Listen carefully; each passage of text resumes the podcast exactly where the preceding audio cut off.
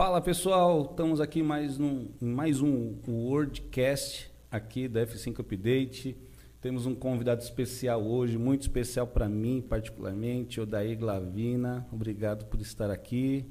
Com o Rafael Riqueto também, só fera na área, para bater um papo, para esse negócio aqui ser muito legal e o pessoal de casa gostar bastante. Se você está aí acompanhando a gente, curte aí, de alguma forma compartilha com a galera. A gente promete fazer programas bem legais aqui. Certo? É isso aí. Nome de peso, hein? Nome de peso, cara. Glavina. O sobrenome é. é um sobrenome histórico, um sobrenome de sucesso. Rapaz, tem o brasão dos Glavina? Claro um amigo, que tem. É, é. Tem. Tinha um amigo que ele fazia questão, ele até tatuou Tatuava. o brasão da, o Zizo depois vai mostrar a tatuagem dele aqui. Zizo, obrigado, Daí. obrigado por você estar aqui com a gente, aceitar nosso convite, muito bacana. Para quem já entendeu ou não, é meu tio. Eu tenho muito orgulho dele, da carreira dele, dos ensinamentos dele. Então, um salve para todo mundo que está assistindo a gente aí ao vivo agora ou que vai assistir depois também. Ô daí, conta um pouco da sua carreira pra gente, cara. Conta de onde você começou, essa história aí que você tem, bem legal. Que quem está perto de você sabe um pouco, né? Acho que não sabe tudo. Mas conta um pouco pra gente. Pois é, mas antes disso, é, só para fazer o nepotismo aqui dos Glavinos, o pastor sempre fala de você. Acho que ele tem uma admiração pela tua tem, carreira. Tem, ele sim. sempre usa como exemplos. E eu sou muito curioso. Eu sou da área de pessoas, eu sempre fico curioso quando histórias legais assim. Então... Legal, bom, é, obrigado pelo convite, né? É um prazer realmente estar aqui. E na verdade eu não costumo, eu já, já fui convidado algumas vezes para eventos similares e normalmente eu recuso, mas não sei se você percebeu que você mandou, eu falei, bora. Foi, foi rápido. É, porque realmente por tudo isso que você falou, eu acho muito importante. É, eu não, assim, não, eu a, vim muito mais para contar história mesmo. Eu gosto de histórias do que, é, não sei se servir de exemplo. Isso eu não, não, não gosto muito, mas eu acho que tem histórias boas para a gente contar assim. E se eu for contar a história no detalhe, desde quando começou até agora, eu não sei que hora que nós vamos sair daqui. Mas assim, eu, o, o, o, que o que eh, eu posso dizer assim muito resumidamente é que é um começo de carreira como a maioria dos jovens, né, que não tem muita ideia do que vai fazer na vida. Começou como office boy, né? É, ah, bom, você está indo mais para trás ainda. bom, se for para ir mais para trás ainda, eu comecei como gandula. Gandula, né? Verdade. É, se for mais Não, alguém tem que começar como gandula, terminar como gandula que não na pode. Na verdade, eu fui, eu fui, na portuguesa porque eu me achava um excelente lateral direito. E, e, aí me pegaram Virou gandula. gandula. Então eu, eu, eu, trabalhava na portuguesa como, como gandula e era legal, era, não era ruim não. Primeiro porque foi na época do Sócrates, do Vladimir, Nossa. então assim, você conhecia as pessoas famosas muito de perto, isso era muito legal, né? E eu, eu, já tenho no meu currículo que o Sócrates me xingou, não vou falar o nome que ele me xingou, porque assim, quando você. Entregou a bola para ele? Exato, porque a portuguesa estava ganhando de 1 a 0 e a instrução era: olha, quando o time está ganhando, segura a bola, né? ajuda ao time. E eu segurando a bola e ele falou: dá essa né? E aí eu falei, pô, tem isso no meu currículo, Sócrates. Cara, eu já fui xingado pelo Sócrates. É, Caramba. Pessoa, né? É verdade. Eu já fui xingado por tanta gente desconhecida. Até de dentro do ônibus, né? Você tá na calçada. É, puxa vida. Passa no ônibus e xinga. Quem, quem dera fosse um cara conhecido. Então, assim, é, então indo muito para trás foi. E, e depois tra trabalhei como office boy né, numa agência de propaganda, fiquei lá um tempo. E, e, ali você já vê, né? Eu nem tinha pensado nessa fase da minha vida, mas foi uma história legal também na, na, na, na, na agência, porque você vê que é uma questão de perfil mesmo da pessoa. E, e quando você é jovem, Hoje, eu, com o conhecimento que eu tenho, eu consigo fazer uma análise do tudo que aconteceu eh, comigo e das minhas escolhas. Mas na época era tão natural. Só vivendo, né? Mas só tocando. Né? E, e, aí eu vou contar uma história de, de o que, que aconteceu. Eu entrei como office boy, mas muito rapidamente, eu, eu não sei ao certo, mas quatro meses depois eu estava trabalhando no faturamento e depois de um ano eu estava trabalhando na arte, na, e molecão trabalhando em arte. Só que a arte antigamente não tinha computador, não tinha nada, era aquelas pranchetas. Você tinha que montar. E, exato, que chamava Pestap, que é o copy-paste hoje, só que chamava Pestap, assim, você tinha que recorrer, você tinha que, é, é, tinha um negócio que chamava Composer, que era uma qualidade de impressão melhor, e aí depois você recortava, tinha um texto errado lá, por exemplo, então você não refazia tudo aquilo, você recortava, colava para corrigir, né? Era horrível aquilo. Mas era, artesanal. Era, era um totalmente artesanal. artesanal, manual. E aí o que, que acontecia? Não sei se vocês, vocês não devem se lembrar, mas o Estadão de domingo era dessa grossura. Jornais de Eu vi no YouTube, eu já vi no YouTube. Teu vô, teu vô deve ter falado. Então o Estadão era desse tamanho, a Gazeta Esportiva da segunda-feira era enorme, né? Então eram os jornais que todo mundo publicava anúncio. E, e, então a redação fechava muito tarde. E aí eu ficava esperando o pessoal da arte né, terminar o trabalho deles eu como office boy, para ir levar na, no jornal. E eu ficava olhando como é que eles faziam. Ficava lá, não tinha nada a fazer, ficava olhando no detalhe o que eles faziam. E, e aí um dia aconteceu, véspera de feriado, o Estadão não era tão grosso, era menor. Então não tinha pouco anúncio, todo mundo ia embora. E aí né, teve um dia, numa sexta-feira, que eles pediram, é, um cliente pediu um anúncio de última hora. Aí uma pessoa lá, gerente da, da área, estava desesperada, como é que eu vou fazer? Esse cliente é importante. Eu falei assim, olha, eu fico vendo eles fazendo, eu acho que eu consigo fazer. Se você, se você quiser que eu faça, eu faço. E aí peguei, ela falou, tipo assim, não tem alternativa, faz você então.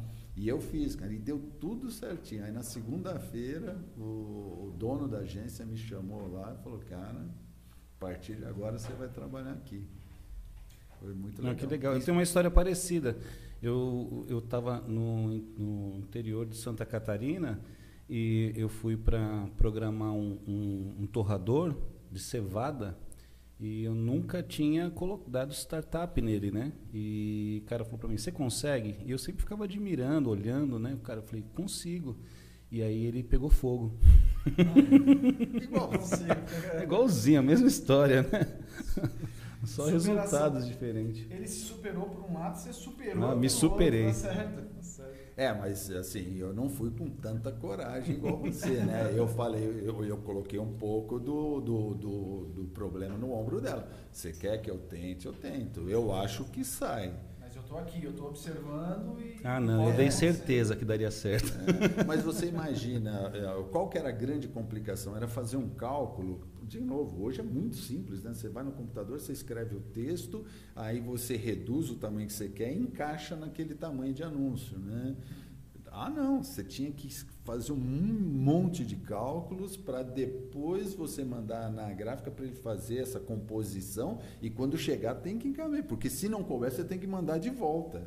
Nossa. Imagine o tempo de fazer tudo isso. É. Então realmente era muito complicado. Para gerar curiosidade em quem está assistindo, é, a gente está falando do começo, né? Mas só para só para é, hoje você é diretor eu sou diretor de operações técnicas de uma multinacional americana de saúde animal. Então, hoje você é diretor, mas quando você começou nesse segmento, você entrou como mecânico, né? Que o senhor me lembra da história. É, na, na verdade, eu depois quando quando eu saí da agência, né, é, eu fui estudar e aí, como a gente não sabia muito, que é normal isso, né, do, do adolescente não saber exatamente para que área que vai. E aí eu prestei concurso. Antigamente era tinha escola técnica, ainda tem as ETECs de uhum. hoje, né? Mas antes tinha três escolas em São Paulo. Era um, um era difícil né? conseguir passar. E eu fui meio que aventurar. E fui e passei. É, e aí fiz mecânica. E quando que eram os cursos que tinham também disponíveis, né, para a indústria, desenho né? mecânico, muito focado na indústria metalúrgica. Não eram poucas as alternativas que tinha. Na época tinha é, têxtil e plástico, que eu me lembro. Não tinha muita, por exemplo, química mesmo, não tinha. Naquela época não tinha nem. O colégio técnico estadual não tinha. E então eu fui fazer mecânica. E quando eh, eu estava no, no, quarto ano do colégio técnico, você era obrigado a estudar à noite e fazer estágio durante o dia. E aí eu fui fazer eh, estágio. Eu tinha um, um, quase tio que trabalhava na Pfizer. Aí meu pai conversou com ele e ele eh, me apresentou lá. Fui lá fazer a entrevista, fazer os, os testes, tudo. Passei. E aí fui fazer estágio na Pfizer. E aí como mecânico também. Na, no, na, mas só que focado em um departamento. Então, apesar de eu trabalhar na engenharia, mas focado num departamento que era fermentação. E estou vendo eu subindo na escada da fermentação lá agora. Não, imagina, um, um, moleque, um moleque eu subi vi aquele mundo de coisas. Falei, nossa, o que, que é isso? Né? Para que, que serve isso? Porque meu mundo era outro. E, e aí peguei e fiquei lá. Mas aí também essa, essa história da, da, agência de propaganda, um pouco que se repetiu lá também, de, de, sabe, de ser curioso, de querer saber como é que as coisas funcionam. E depois de seis meses é, que eu estava lá, eu já tinha amizade com o gerente, mas amizade assim, né? Eu, eu, entregava e ele gostava de mim, é natural isso no trabalho, né? Então, como tinha entregas, ele gostava de mim. E aí apareceu uma vaga e era uma vaga de auxiliar de produção, ajudante de produção. E aí ele me ofereceu, eu não sei se hoje em dia ainda tem isso, mas num, 30 anos atrás a gente tinha uma preocupação que essas coisas sujavam a carteira. Ah, ah Pô, sim. vou botar um negócio de ajudante na minha carteira. Aí ele, não, é, você não vai Eu tive uma ignorância enorme na época que eu fui trabalhar na Mercedes, que eu trabalhei na Mercedes, na Ford, na várias montadoras, né? E, e aí eu tive a oportunidade de trabalhar lá, mas era isso. O cara falou, não, começa aqui, só que você vai começar como assistente da, da de produção. E eu falei, não, vou sujar minha carteira como assistente de produção. Só que quando você já está dentro da multinacional, você tem um trilho que você pode que Você, você pode enxerga caminhar. a tua carreira. E naquela época eu lembro disso. Eu falei, não, olha, eu estava numa empresa ruim, eh, a, a, a, o salário não era bom e deixei de trabalhar numa, numa multinacional porque eu falei, não, vai rebaixar minha carteira, isso vai queimar lá na frente. Queimar nada. Você, aliás, você nem tinha o que queimar, não era um currículo, né? Você está no começo de carreira, né? Por causa dessas mentalidade. Cara, que então, Então é, ainda permanece isso ainda. É, ainda é, tem. Ainda é, tem. No, no, passado era muito mais forte isso, né? Porque é, a ordem natural era crescer, né? A gente chama da carreira de PAP, né? Que era do porteiro ao presidente, né? Então a ordem natural era a pessoa crescer dentro das empresas e tudo mais. Hoje, por exemplo, eu já fiz vagas que nós valorizávamos a, a, o o curto período de tempo da pessoa, porque eram vagas criativas, de pessoas que precisavam ter contato e uma curiosidade de mercados diferentes para atuar com criação de site, para ser mais criativo, né? Então, isso caiu um pouquinho, mas naquela época isso era muito forte, né? Mas porque... olha, eu não sou tão velho quanto o daí. mas é. Não parece, eu acho não parece. que é. É, ele, eu tenho barba branca, ele não. Mas eu acho que isso é um fruto da, da escola técnica e eu acho até para os dias de hoje. Eu fiz um vídeo na frente do Senai falando isso, ó, melhor escola do mundo, porém, você é um produto da indústria e eles não te formam para mais nada. Aqui dentro não aprendi a lidar com meu dinheiro, não aprendi a lidar com a minha carreira, não aprendi a ter é, paixão por continuar estudando. Você é um produto da indústria, ó, então te forma como se fosse uma ferramenta. E um produto da indústria da, daquela época para hoje aparentemente não mudou. Então, eles querem formar um profissional para a indústria. É que hoje você tem muito mais facilidade, muito mais informação, muito mais. Até a indústria hoje está. A tecnologia avançou bastante. Não, né? mas eu acho que essa mentalidade que, que o Oder está falando, ela, ela, ela, ela não evolui, ela demora, parece que, para desconstruir. Porque há um interesse de que esse de que esse mecânico ele continue sendo mecânico. Então você ainda tem essa preocupação. Você vê que é uma diferença de, de tempo e o meu pensamento era o mesmo. Não posso voltar atrás. E eu converso com algumas pessoas hoje que, tem, que são muito mais novos do que eu e aparentemente tem isso. Então, eu lembro que quando eu saí para a indústria, eu ganhava mais do que os meus amigos. Os meus amigos que foram trabalhar em escritório, tudo. Posteriormente, esses meus amigos decolaram. E quem, quem ia para a indústria ficava preso por, por muito mais tempo, né? Até que você talvez tenha alguém que te chame, né? Aconteceu comigo quando alguém me chamou, eu tive a oportunidade de trabalhar na engenharia. A cabeça muda. Você sai desse mundo do, do, do chão de fábrica, parece que abre uma janela, né? De informações, de, de vida, né? Você, que você estava falando, né? De que alguém de repente te chamou, você pensou que não, mas foi, né? Mas é, é, é, é eu não vejo problema nenhum nisso, Edu, porque no fim, é, você precisa de pessoas em cada uma das posições, eh, do porteiro, você precisa do presidente. E, e, eu costumo dizer que a empresa não é uma instituição de caridade. Então, qualquer pessoa que está lá, não importa a função que ela está ocupando, ela é importante, ela está dando resultado para o investidor que é outra coisa também. Qualquer um que esteja lá, não importa que é, a, a, função dela, eu tenho o hábito de perguntar para o pessoal na fábrica, qual a tua, qual a, o, o, por que, que você está aqui? Aí o cara fala, não, porque eu trabalho aqui. Cara, você está aqui para colocar dinheiro no bolso do investidor, porque se você não colocar dinheiro no bolso do investidor, ele não precisa de você. Uau. Então, cada um na tua função é, tem que fazer isso. Não, mas a escola, você acha que a escola não deveria, além de formar esse cara, mas também dar condições para que ele desse continuidade na não, carreira dele? A indústria, ela está certa, não, mas a escola. Sim, mas essa escola, ela é focada, ela, é, ela, se, ela se especializou nisso. O Senai que é o exemplo que você deu, ele forma esse tipo de, de profissional. É isso que eles querem. Eles não querem um cara. Exato. É Agora, o que, que acontece? Existe uma seleção natural. Darwin ali funciona. Por quê? Porque o cara que, que não se, não se é, é, acomoda com isso, ele vai buscar, ele vai lutar por outras coisas e ele chega lá. Por outro lado, tem gente que gosta e não tem isso, problema nenhum se gostar disso. Né? Exato. É, é, sabe, você é, é, comum você ver uma pessoa que não, não sabe lidar com gente, não gosta de lidar com gente, e o cara tem um trabalho monótono lá. Um excelente e, técnico, né? Exato. E o cara não quer sair daquilo. E não tem nada errado, ele é feliz daquele jeito. É que você tem um outro perfil, você fala, pô, como é que esse cara aguenta? É. Mas não é, não tem nada errado nisso que ele está uhum. fazendo. Aliás, por... aliás, Harvard já tem algumas pesquisas dizendo que a posição de liderança vai se tornar escassa, porque cada vez mais as pessoas querem ser técnicas e não fazer gestão de pessoas, porque talvez dá mais trabalho. Que né? é a pior parte. É. E se você olhar os CEOs de, de, da, da, das grandes multinacionais do mundo, quem são esses caras? São as pessoas que lidam muito bem com pessoas, são gestores de pessoas. Não são gestores de negócios, não são gestores financeiros. Normalmente são gestores de.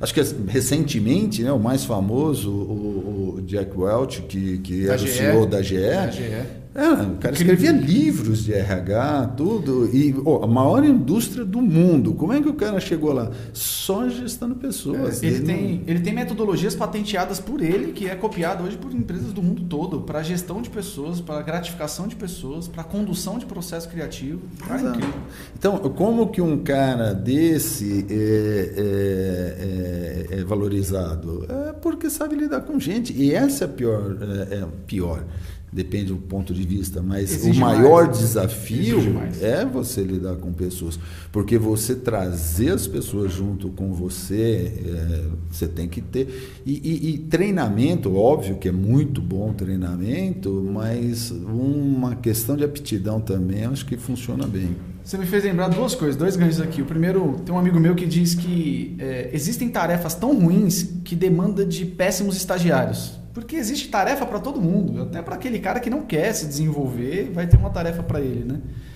E outra coisa que, que você falou, engraçado, de repente, é, que de repente apareceu alguém e te pegou, de repente alguém te deu oportunidade. E, e, você vê que o de repente ele demora muito tempo para acontecer, né? O acaso demora muito tempo para acontecer. Não é que foi de repente. Você estava no lugar certo, fazendo a coisa certa, né? se dedicando para aquilo e apareceu a oportunidade, você pegou. Não foi o de repente, demorou um tempo de repente, é, né? Eu, eu, eu, costumo dizer que eu sou homem de, de frases, né? E uma das frases que eu gosto é exatamente: você só precisa de duas coisas na vida profissional. Você precisa de preparo e você precisa de oportunidade. Uau. Cara, tem gente que não se prepara, não se prepara quando aparece a oportunidade que vai querer correr atrás. Cara, se prepara antes, né? Se esteja preparado, olhando lá para frente, o que, que vai acontecer. Dando um exemplo, é, no meu caso, o, o, o, trabalho numa, trabalhava numa multinacional americana. Alguma dúvida que eu preciso saber falar inglês? inglês é. Que foi um, um fator que te ajudou bastante, né? Não tem como você sobreviver. Naquela época já era difícil você sobreviver sem inglês. Hoje, pô, inglês já deixou de ser um diferencial em currículo, é uma exigência. Mas sabe, você está preparado. Olha, vou falar, pô, mas eu estou trabalhando aqui, por que, que eu preciso saber inglês? Pô, mas eu não vou ficar a vida inteira aqui. Em algum momento eu vou sair daqui e para eu sair daqui eu preciso falar inglês. Não tenho, eu não tenho alternativa. Então, é, você precisa ter preparo e você precisa ter oportunidade, porque Quantas pessoas você conhece? Na, na, na, vida artística é muito comum, artistas muito bons aí nunca tiveram uma oportunidade, e às vezes um, um artista que você não dá valor nenhum aí e está fazendo um sucesso tremendo. A vida profissional dentro de, de indústria, da, no setor privado, é bem assim também. Se você é, você está muito bem preparado e você não tem oportunidade, mas você não tem oportunidade ali. É porta está ali. Se você vê que. Imagina que você está esperando uma oportunidade para uma ascensão profissional. Ou a empresa decide buscar no mercado esse profissional. Essa porta fechou para você. Você tem alguma uhum. dúvida que você precisa sair dali? É, exato. Ah, bom, eu, tinha, eu, eu achava que eu me encaixava aqui não me deram oportunidade, eu não estou nos planos. Então, é. cara, vou, vou para o mercado. Quando né? você sai da, da mecânica, do, do, peão ali, que você, de alguma forma esse cara te acha ali, como é que foi essa mudança? Então, o, o, o que aconteceu foi, eu computador era uma coisa que não existia também. Então, então de novo, falando. Cuidado, você está entregando a idade aí, cuidado. Sim. O pessoal vai achar que você é velho. Mas não tinha. Eu sou do tempo do, do Telex, cara. Mas é que eu comecei a trabalhar muito novo. Ah, entendi. Eu lembro que eu tive um celular da BCP e ele olhou para mim e falou assim: Eu nunca vou ter uma baixaria dessa. Ele falou, pra, pra nego ficar me achando, eu nunca vou ter isso. e, e, não tem jeito, cara. Tecnologia é outra Veio, coisa. Atropelou. Você, você, tem que acompanhar, não tem. É... Que também está dentro disso, né? Desse, desse preparo né? Porque a tecnologia vai mudando e se você não se prepara, você vai ficando para trás em tudo, né? E, e, aí o que, que aconteceu? Eu, é, então eu trabalhava lá, numa posição é, não muito nobre e por consequência salário também é, não era dos melhores. E eu andando, não lembro aonde, no centro de São Paulo, talvez na, na Barão de Limeira, não, Barão de Limeira não, ali no ali onde era o MAP, como é que chama? Aquela Barão de Tapetininga. Tapetininga. Andando ali. E aí ofereceram um curso, na época, Basic. Se vocês já ouviram falar, é, né? Antigamente tinha Basic, COBOL, né? E aí me ofereceram um curso gratuito. Tela verde, né? Na época da tela verde, né? Não, não é Matrix, não. cara. Esse aí era o IBM. Né? Mas aí me ofereceram um curso é, gratuito, sabe? Você, tudo que é gratuito você Sim. desconfia, né? É. Aí, bom, tentaram me vender outras coisas. Eu falei, não, não, não, eu quero esse gratuito. O gratuito era meio-dia no domingo na Penha. Uau. Eu fui fazer, cara. Pensa bem, você meio-dia num domingo sair de casa para almoçar para fazer o curso. Eu fui fazer. E, e aí o que, que aconteceu? Quando começou a aparecer computador, faz uma multinacional, a maior farmacêutica do mundo, tinha dois computadores só. E aí eu lembro que eu fui no departamento lá, porque eu falei para esse gerente que eu queria fazer um trabalho. Ele falou: Não, cara, já veio americana aqui tentar fazer isso e não deu certo, não sei o quê, você vai gastar tempo com isso. Eu falei: Deixa eu tentar só, se não der certo, não deu. Eu falei, tá bom. E eu lembro que eu fui lá no, no nesse departamento para impedir um tempo do computador para eu poder usar. Uhum. O cara me olhou assim: falou, Você sabe mexer nisso? sabe? Isso, isso aqui não, não é uma coisa que qualquer um mexe né? Então, voltando, né? É, por que, que eu fiz isso? Porque eu estava preparado. Eu, imagine você fazer, você fez o basic, você sabe, a linguagem de linhas, assim, que era uma coisa, você tinha que saber os comandos, era uma coisa maluca, né? Oh, eu falo da, da, escola técnica, da falta de informação, para mim é um rompimento, porque é, quase uma revolta de, de parece que eu tinha sido privado da informação. Aí eu fui fazer objetivo, fiz, na época era processamento de dados que falava, né? Eu fiz, mas a minha cabeça ainda estava dentro da indústria, coisa que é preso a uma mentalidade. Teu é. pai fez Senai, meu pai fez Senai, eu fiz Senai, parecia que eu ia morrer daquele jeito. E aí eu fui trabalhar numa outra, uma outra empresa e acho que você conheceu esse meu professor Antônio Soler. Ele era um cara da, da um, era um professor conhecido no Objetivo conhecia bastante gente, né? E aí eu fui trabalhar dentro dessa empresa e conheci ele lá, ele me deu uma oportunidade, porque ele tinha sido meu professor tal, mas não tinha rolado. Na outra empresa, eu estava de novo, preso lá no, no, no, chão de fábrica tal. E aí esse cara falou, pô, você conheceu Antônio? Eu falei, conheci e tal, é meu professor, não sei o que e tal. Eu estava dentro de uma, de uma, uma torrefação e o cara estava com um problemaço lá. Estava com um problemaço lá. E eu tinha achado que esse curso que eu tinha feito processamento de dados não tinha servido de nada. Uhum. E aí ele ele estava com um problema binário lá. E eu falei, cara, corta o atuador no meio. Era um problema simples, fisicamente simples de resolver, mas ele estava concentrado no software. Eu falei, cara, não muda o software, corta o atuador no meio. E ele olhou aquilo ali e para ele fez muito sentido, muito mais do que para mim. Eu não achava que era tão legal que eu tinha dito. Ele achou, ele falou assim: "Você fez processamento de dados?" Eu falei: "Fiz". Ele falou: "Você me, vamos almoçar comigo?"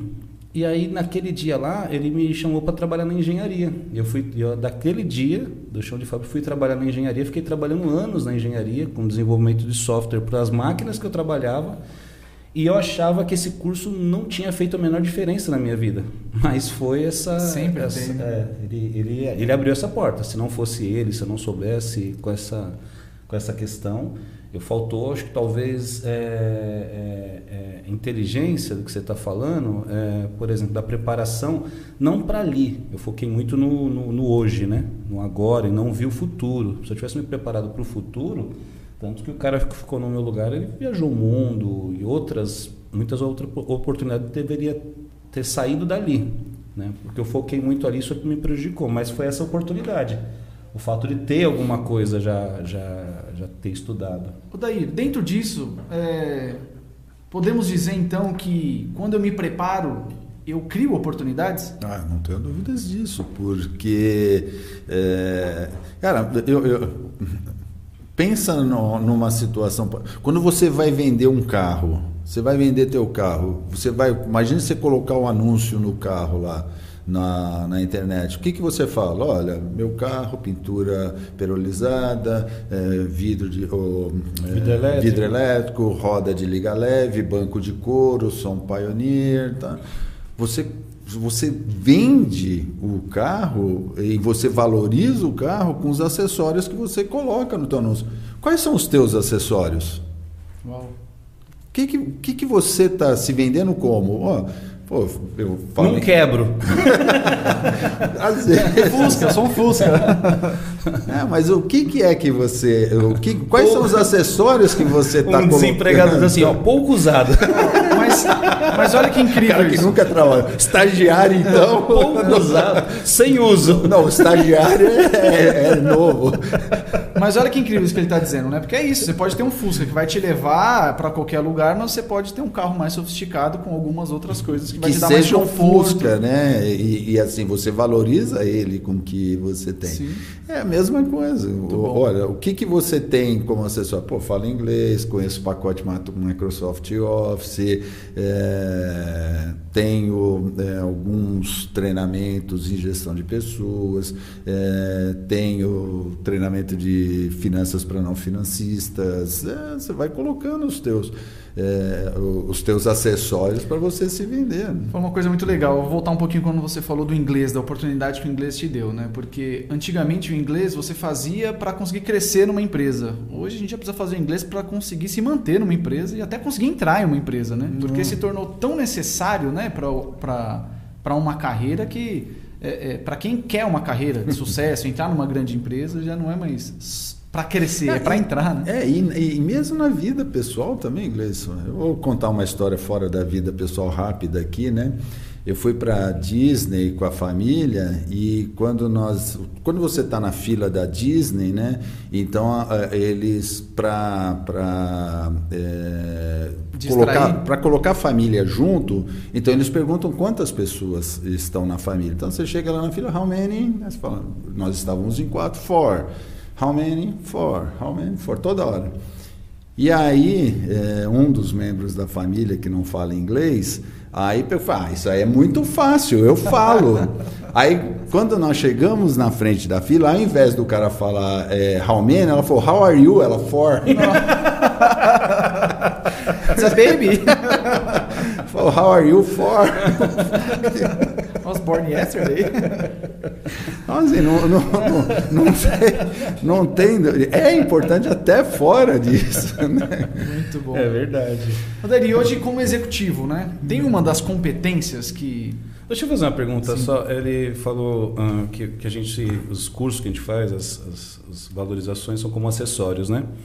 Uh, uma coisa que eu vejo, e às vezes me preocupa, e claro, cada um vai seguir o caminho que, que bem entender, que achar melhor. Mas quando a pessoa, às vezes, ela, ela por exemplo, ela tem um, um, uma formação técnica e ela faz só é, cursos em volta dessa formação e ela acaba deixando de expandir o seu horizonte, as suas, a sua, a sua, as suas grandezas assim para outras coisas. Por exemplo, fazer um curso de finanças não tem nada a ver, às vezes, com uma, capacidade técnica que ela tem. É, fazer um, um, um outro idioma além do inglês, que não é necessariamente ou fazer tantas outras coisas, ler outras coisas também. Eu digo assim, porque às vezes eu, eu vejo umas pessoas que se capacitam tecnicamente, tecnicamente, tecnicamente em um em um mundo. E essa pessoa, acho que ela é como se tornasse só aquilo, ela deixasse de ter valores grandezas pessoais dela também, porque também vão ser importantes numa conversa, que vão ser importantes numa reunião, que vão ser importantes para valorizar. Pô, que cara incrível! Ele conhece de outras coisas também, além daquele conhecimento técnico. Sim, sem dúvidas, isso é muito importante. O, é, eu confesso que não tenho acompanhado muito, per, muito de perto as evoluções de RH. RH é muito dinâmico, né? toda hora uma ferramenta nova, tudo mas quando se falava uns anos atrás em carreira em Y, né, o que você pensava era o que, o, a pessoa que tinha esses skills de lidar com gente, de gestar gente, então esse cara ascendia. E o técnico, puramente técnico, ele parava, né? E depois da carreira Y, esse cara aqui, ele tem o valor dele também, né? Então, hoje um vem para cá, outro vem para cá, mas os dois sobem, né? E, e, quantas, quantas vezes o cara fica quieto, né? Porque é uma característica de uma pessoa muito técnica, né? Então ele ele está quieto lá e às vezes um insightzinho que o cara dá, pô, né? pô por que, que não pensamos nisso, né? É, então, e acho que nós falamos isso aqui o tempo todo, né? Acho que o grande problema é quando você tem um cara muito bom técnico que poderia ter seguido uma carreira em Y, sendo uma referência técnica e cai numa posição de gestão. Ele não vai ser um bom gestor e vai matar a técnica dele, porque ele vai ter que se dedicar a outras coisas. Né? Então, e, e, a empresa ela precisa tomar muito cuidado com isso, porque ela vai perder um bom técnico e ganhar um mau gerente, Exato. um mau é gestor. Verdade. E isso é horrível, por quê? Porque em algum momento você vai ter que tomar uma decisão. E normalmente a decisão não é voltar para trás. É, exato. Ó, você sabe que hoje é, nós já estamos numa carreira em W, que é uma, um processo evolutivo do Y porque hoje, inclusive, você já tem equipes que não tem liderança mais. Tem já uma metodologia ágil que chama do squad. E o squad, você tem é, é, equipes multidisciplinares e você não tem uma liderança ali de pessoas. Você tem uma liderança do projeto. Empresas de tecnologia usa muito isso hoje. Então, é, precisa desenvolver um aplicativo, vai ter pessoas ali técnicas para desenvolver o aplicativo. Desenvolver o aplicativo vai para outro lugar. Não tem uma liderança para acompanhar, fazer o processo evolutivo.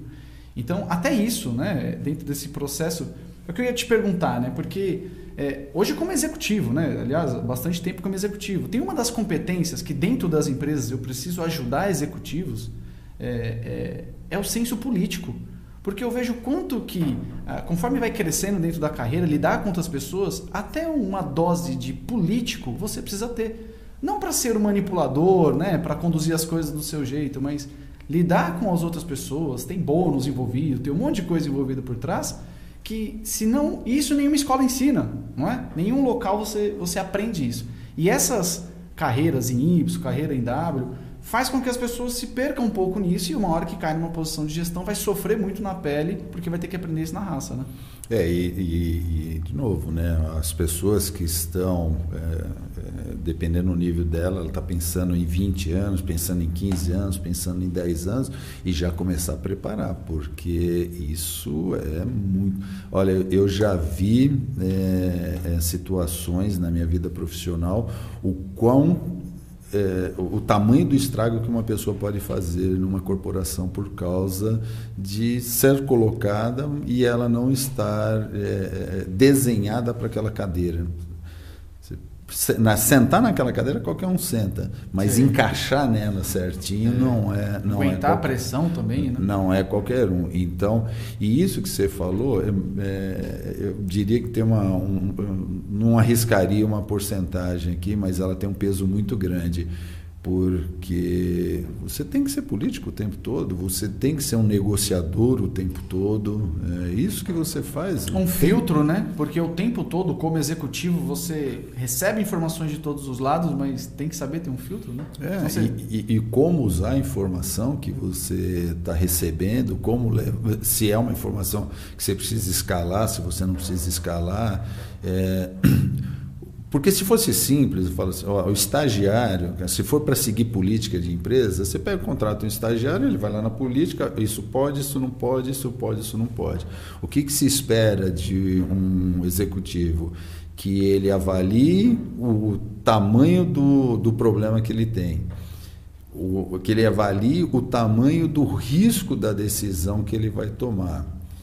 Qual que é a consequência de, dessa decisão que ele vai tomar. Cara, olha, eu vou, eu vou tomar uma decisão aqui, o risco de, se, de acontecer é ínfimo, mas se acontecer, meu, destrói a humanidade. É. Tá? Isso tem um peso. Ah, cara, a possibilidade disso acontecer não é grande, só que a consequência não é uma consequência muito grande. Então eu quero arriscar. Tá? Então essa, eu acho que esse e a coragem para arriscar também, né? Porque tem hora que o cara vai precisar arriscar. Exato. Então cada um, é, é, além dos treinamentos, da vivência, também tem uma característica pessoal de você ter a tua própria árvore decisória e falar, cara, pô, isso daqui se eu tomar pouco o que, que, vai acontecer? Bom, o máximo que pode acontecer é eu ser demitido. Pô, cara, vamos lá, vamos, vamos arriscar. Não, mais é, que isso não vai acontecer. Porque o cara ficando também numa posição defensiva, colocando sempre o julgamento da, da, das menores e também não progride, né? Ou não faz com que o, que o grupo possa progredir, né? a empresa ah. possa progredir, porque ele não quis tomar uma decisão que colocaria o emprego dela em risco. Exato. E, e, e, aí o que, que acontece? Acaba ficando na mesmice. Não, você tem que arriscar. Não, tem, você tem o teu grau de liberdade. É, no meu caso, que trabalho para uma empresa americana, é, a gente recebe os guidelines que vêm de fora e dentro desse guideline você tem o teu leque, cara. Aqui, e você tem que ter o julgamento é, de que em que momento que eu estou atravessando esse borderline aqui que eu tenho que escalar. Olha, essa decisão aqui é muito séria, vamos jogar para cima. O resto você trabalha. Você já se viu numa pessoal. situação assim difícil, de difícil decisão, você fala, caramba. Várias vezes. Passa o dia, assim. Várias é o vezes, teu trabalho. Várias vezes. É, situações horríveis que, que você passa e que é, tem que viver, né? conviver. Não, Ainda mais na área técnica, né? A área técnica é uma área que às vezes está tudo bem e de repente. Tá... Ó, nós passamos uma recentemente aí na greve dos caminhoneiros. Hum. Cara, eu, eu, eu, o processo que, eu, que um dos processos que nós temos na fábrica é fermentação. Hum. Então, fermentação você está lidando com um ser vivo e que ele não pode parar de comer, ele não pode parar de respirar por um minuto. Então você imagine uma greve de caminhão em que o, o alimento do microorganismo não chega. E pior, se chegar e, e se não chegar e o bichinho morrer, aonde que você vai jogar esse bicho morto? Nossa, ainda tem isso. Né? Cara, é, é, é uma encrenca. Você fala, cara, o que, que, eu, que, que eu vou fazer numa situação dessa, né? É, e você começar a desenhar alternativas. Né? Olha, se acontecer isso, vamos fazer isso. Se não acontecer isso, vamos fazer isso. Então, você ter plano A, plano B, plano C o tempo todo para as coisas. É, é punk. É igual a siderúrgica, né? Tipo, se aquele forno esfriar Parar uma vez, forno, acabou a siderúrgica. Acabou o né? forno. Né? Acabou o forno, tem que jogar ele fora, né? Então, tem situações que não é só uma questão de perda é, financeira é, como é que você recupera é, a, a, a, o negócio numa situação dessa? Aliás, o, daí, é, eu tenho para mim que os maiores salários nas empresas estão para as pessoas que menos executam e mais tomam decisões. Conforme a pessoa vai crescendo, ela é paga para tomar uma decisão dentro da experiência dela e tudo isso. Eu lembro no começo da pandemia, eu estava dando uma aula presencial, eu lembro até hoje, 17 de março, vários alunos na sala de aula. Nessa época eu tinha 90 alunos numa mesma sala de aula e todo mundo criticando as decisões da empresa e falando, puxa, vão matar a gente. Porque começou a ver aquele burburinho na mídia e ficou desesperado com aquilo, né? E eu dei uma aula que eu nunca mais esqueci. Eu, eu, eu tentei colocar na cabeça deles que era uma excelente oportunidade para aprender e treinar o cérebro a tomar decisão. Porque eu falava para eles o seguinte, olha, é, é, se você começar de agora, ao invés de olhar para isso e enxergar os erros que a empresa está cometendo, se coloca no lugar de quem seria a pessoa da tomada de decisão e começa a treinar isso, de olhar o problema e falar assim: se fosse eu, que tipo de decisão eu tomaria? Porque uma hora que você estiver lá, vai ser natural para você, porque você vai ser pago para tomar a decisão. Então penso que metade ou grande parte do seu dia não é mais executando. Você tem pessoas para fazer isso e essa habilidade de lidar com pessoas vai fazer com que a a, a, parte prática e técnica vai acontecer. Agora você vai gastar o seu dia tomando decisão, né? que é o que é importante para a empresa. É, você me fez lembrar uma situação que acontecia comigo, exatamente isso, quando eu estava em posições é, de supervisor de fábrica, é, coordenador. E, e, eu fazia muito isso que você falou. Olha. E quando eu ia levar um problema para o meu chefe, eu já ia e já ia pensando na solução. Uau. E aí eu falava, puta, se o cara, eu vou levar para ele, se eu fosse ele, o que, que eu faria? Quando ele falava o que eu ia, o que ele faria era o que eu tinha pensado, nossa, para que eu ganhava o dia, era uma felicidade. ele falava, pô, cara, legal. Né? Falava, se eu fosse, eu vou levar lá para ele, mas eu acho que o certo é fazer isso. Às vezes ele até perguntava, o que, que você acha? Aí falava, né? Mas às vezes não, o cara falou, não, faz assim, assim, pô, saiu uma felicidade porque eu falei, porra, eu tomei exatamente, eu tomaria exatamente a decisão que ele tomou. Isso para mim Você sabe que você está indo bem, né? Nos é, seus pensamentos, seu julgamento. Ficava, ficava feliz da vida ainda. E na hora que precisa tomar a decisão, você já estava acostumado desde lá de trás a tomar a decisão. É, é, mas vou contar uma história que aconteceu comigo engraçada, né? Primeira vez que eu me senti órfão no trabalho. eu trabalhava isso ainda na época da Pfizer, né? É, o, eu era gerente de fábrica e tinha um diretor é, acima de mim, que era o, um francês, o Jacques. E, o Jacques marcou a data dele de ir embora, se aposentar, não queria mais trabalhar. E não fizemos, preparei, eu mesmo preparei a festa para a despedida dele, fizemos uma festa legal, e isso foi numa sexta-feira. Sexta-feira foi legal, Aí o sábado tranquilo, domingo tranquilo. A segunda-feira, quando eu cheguei lá, me deu uma sensação horrível que eu falei, e agora? Eu corro para quem? Porque antes eu tinha seu Jax, né? É, eu falei, e agora, para quem que eu corro? Então, assim, demorou um tempo, assim, apesar de eu fazer esse meu autotreinamento, meu autodesenvolvimento, assim, é, deu um frio na barriga. Até você sentir essa confiança, né, demora um tempinho. Ó, a gente está escalonando a tua carreira bem aos pouquinhos, que daí a gente entra com outras histórias. Aí você foi fazer faculdade de química por conta dessa oportunidade a estar tá inserido dentro da, da fermentação. Foi isso? É, o, é, como eu falei, né, na, no, na mecânica eu fui meio que sem saber o que fazer. Mas quando eu estive lá, eu falei, cara, eu gosto muito disso aqui, né? Isso ah, aqui, você curtiu? É, falei, pô, isso daqui é muito legal, né? Você me levou no laboratório uma vez. É, é muito legal. Levei, levei a Giovana Fernanda também. E eu falei, pô, isso daqui é muito legal, né? Então eu quero isso aqui. Agora eu me encontrei. E aí falei, não, vou fazer faculdade. E aí fiz faculdade de Química. Muito legal. Aí depois você começou a trabalhar na, no laboratório. Então, continuei trabalhando na fábrica. Mas só que, é, é, por, por essas minhas características, não sei, a, não sei se a Pfizer acertou, acho que sim. Né? A, a, a Pfizer tinha um programa que ela enxergava 20 anos à frente e ela chamava de líderes do futuro. E eu fui identificado como líderes do futuro. Essas pessoas que eram identificadas como líderes do futuro, elas recebiam um, um, treina, um, um investimento em treinamento muito pesado. A Pfizer investiu muito em mim e, pesado, em treinamento. E, e esse destaque em relação aos outros funcionários gerava algum desconforto? A Pfizer já tinha uma política, saber lidar bem com isso? Sabia, sem, sem problemas. Não... Porque a gente está falando de um mundo tão bacana, né? Eu fico pensando uh, até a ideia de. Eu falo até um oi para a galera que está assistindo a gente aí, quiser mandar pergunta também. Manda pra gente aqui. Ah, já aproveita e já faz o merchan, né? Tá falando desse assunto de liderança, agora no próximo sábado. No próximo sábado um a gente vai ter um curso de liderança aqui, muito legal também. Uma escola de inglês por imersão também, muito bacana. Então, vai se capacitando aí para todas essas oportunidades que vão surgir na tua vida.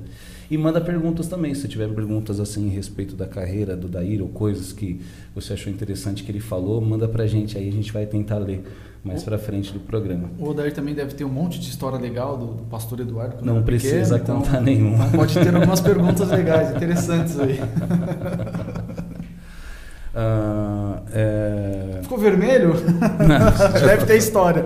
Deve ter história boa, hein? Olha, tem, mas para me deixar vermelho.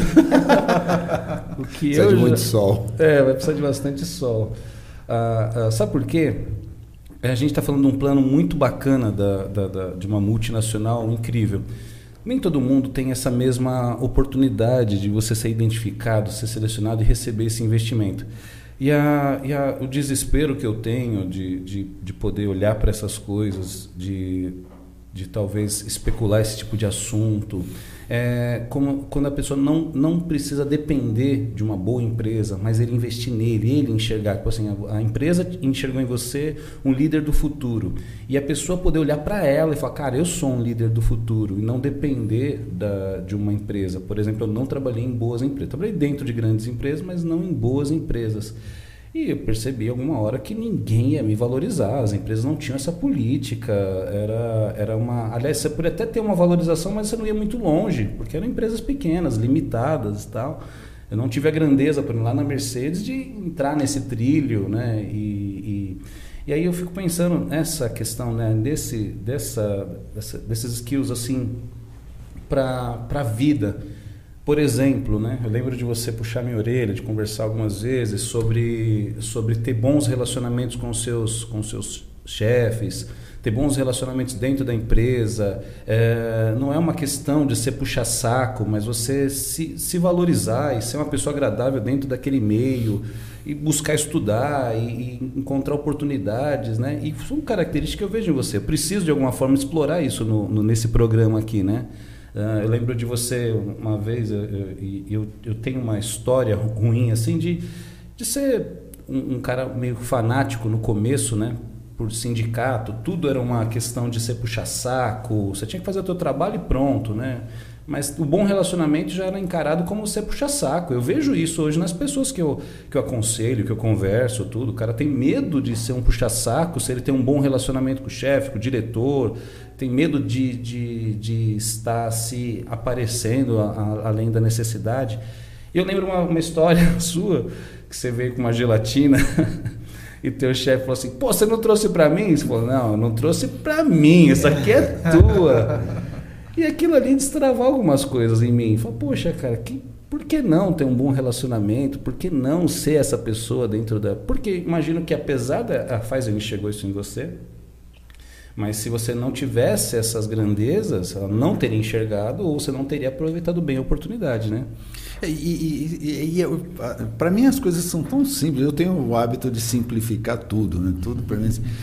Pensa bem, a tua vida profissional está na mão de quem?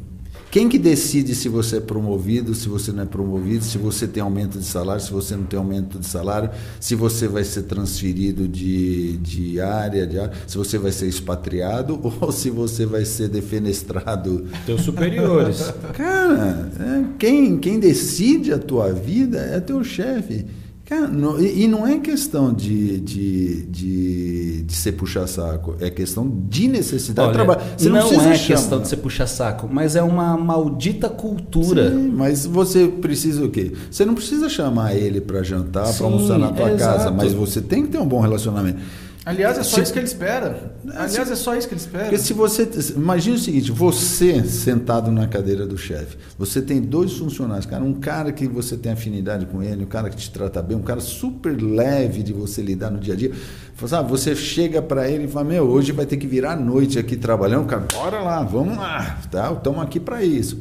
Aí você pega um outro cara que você fala: Meu, precisa tirar essa água daqui. Ah, não, não sou pago para isso, não sou. Dá, não Exatamente. Dá. Qual que você, quando tiver que tomar uma decisão. Mas a minha cabeça só virou quando eu fui ter a minha empresa. A, a, o meu ponto de virada, abrir uma empresa pela necessidade, fui ter funcionário e lá eu falei: Puxa o meu chefe não era meu inimigo e eu não sou inimigo dos meus funcionários. Mas é, é, para uma pessoa que simplifica as coisas como você, para um outro mundo, cara, é engraçado. Eu, eu, eu gosto de, de, perceber que para você é simples e perceber que, como para mim foi difícil de virar essa chave. Eu não entendo por que, para mim foi difícil de virar essa chave. Eu culpo, em certas, certas formas, a formação da, da, da escola técnica ou a falta, talvez, de uma mentoria, sabe, quando você não tem pessoas ao teu redor que te, te esclarecem para essas coisas. Um, um, um, que eu aprendi com você em brincadeiras de família ou coisas que você falava assim fez muito sentido. Você está perto de pessoas inteligentes, nesse, nessa, essa inteligência emocional de lidar com coisas, isso é libertador, é incrível, mas não é fácil. É uma trava. Eu tive que, eu tive que ir para o outro lado para perceber que por que, que foi tão difícil, né? Que complicado, que mente do, doída de, de, de destravar, né? E você falou, né, é, é, a, a, diferença de, um, de, uma pessoa que, que consegue ser identificado, reconhecido numa multinacional e o cara que está numa em, empresa. O que eu acho é, que ele deveria fazer é, você falou em mentoring, coaching. Ah, o cara tem que ir atrás de uma ajuda profissional, porque é difícil mesmo. Primeiro, é, uma coisa, eu fiz um, um, depois de tantos anos, cara, eu fiz um treinamento recente agora é, com, é, deixa, já, já eu lembro o nome dele, que é um cara famoso, tinha até um programa de rádio, é, bom, eu lembro o nome dele. E eu fiz um treinamento, já fiz tudo quanto é treinamento que você imaginar. E ele fez um, um, um negócio diferente que eu nunca tinha participado disso, que é um, uma avaliação 360 graus, mas 360 graus de verdade, inclusive com a família participando dessa tua avaliação. E você passa por um, por um processo em que é percepção. E a percepção não tem discussão. Por exemplo, se eu falar em entrega, se eu falar em qualquer outra coisa, eu posso discutir com você. Não, você está errado tal. Mas eu não posso discutir com você da maneira que você me percebe. É um plano de realidade é concreto. Teu. É teu. Percepção é percepção. Não tem discussão. Oh, eu... E normalmente a percepção que você tem de você mesmo é diferente do que está Exato. E, e, então, e a primeira fase desse trabalho que eu fiz com ele era a autoavaliação. E aí depois você compara. Você se vê assim. Olha como é que as pessoas te. E você fala, caramba, pessoa... e, e aí você começa, não é uma só pessoa que faz essa tua avaliação, são algumas pessoas. E você começa a ver pontos em comuns. Você tem que ter a humildade de falar, não é possível, cara. Tá Se cinco mundo... pessoas estão me enxergando tá desse jeito, errado, eu né? não sou assim.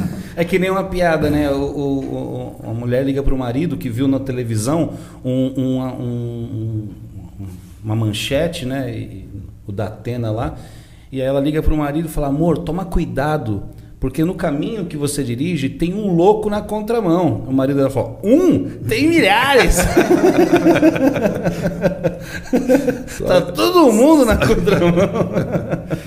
E, e, e, e, tem discussão com relação à percepção? Não tem, não adianta é. falar. Eu vou, vou te convencer que você está me enxergando. Ah, não, cara. E, de novo, tem que ter humildade de, de falar, cara, ó, se eu 10 pessoas me avaliaram, 7 têm esse ponto em comum, eu devo ser mesmo. Então, eu, é um ponto que eu trabalho. Então, assim, é, é, você ter essa ajuda profissional, eu acho muito importante.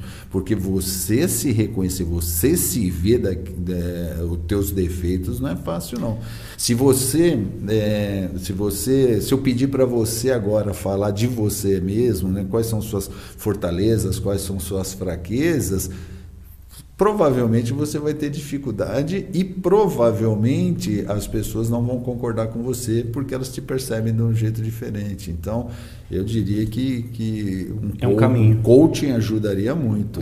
Ah, eu, eu tinha... Fazer planejamento de carreira, cara. O é. que, que você quer? O que, que você está sonhando lá para frente? Como é que você se vê daqui? Depende da idade da pessoa, mas como que você se vê daqui 10 anos? Como é que você se vê daqui 20 anos? Você se vê assim? Então, pega um profissional da área, cara, vamos aqui desenhar a tua carreira, como é que você, é, o que, que você tem que trilhar para chegar lá. E via de regra acontece, viu? quando você pega um bom profissional, um bom coaching, você, você atinge o teu objetivo. É, você me fez lembrar, eu tive dois casos que a pessoa tinha problema dentro da empresa e nós fizemos um trabalho com, com essa pessoa e essa pessoa ela melhorou o relacionamento dentro de casa, com família, com esposa, salvou o casamento só que a linha principal era a empresa. Porque o ser humano é um só. Então, se ele está tá bem em casa, ele vai estar tá bem na empresa. Se tiver mal na casa, ele vai estar tá vai tá mal na empresa também. Então, tive dois casos que eh, o trabalho foi um trabalho exatamente por isso, porque a pessoa se sentia perseguida dentro do ambiente de trabalho. Na verdade, o problema estava mais profundo. E o resultado foi um casamento que estava quase indo por água abaixo, é. É, porque é. o ser humano não só. Ah, eu tinha, eu, acho que depois de 2015 para cá, com a explosão do número de coaches, né, então as pessoas acabaram pegando um pouco de ranço né, do coach, porque ficou popularizado, então você, você tem gente explorando o mercado, né? estava conversando com um rapaz e, e falei, cara, você precisa de um coach, né? E ele falou, não, eu não, você é louco, porque ele se sentia é, eu achava que era baixo ele arrumar um coach e tal. Eu falei, mas você entende que os, os melhores atletas, os melhores empresários, toda essa galera que está indo para frente, ele tem, ele contrata um serviço de mentoria para olhar para ele de fora, para ajudar ele com os pontos fracos. E por que que alguém que está começando, que tem um monte de ponto fraco, não quer se dar o luxo de, de ter essa percepção, né? Então, por exemplo. É... E é engraçado porque quem, quem fala mal de coach nunca se submeteu a um processo de coach. Porque quem passou por um processo de coach sabe, né? É. De mentoria, um processo de terapia. É e aí tem empresas, por exemplo, no, no, setor de vendas, né? Que tem essa mentoria até para pessoal mais. É, até para os repositores do supermercado, né? Até níveis assim mais simples de contratação. E essas empresas grandes fazem isso. Né? Então, uma valorização.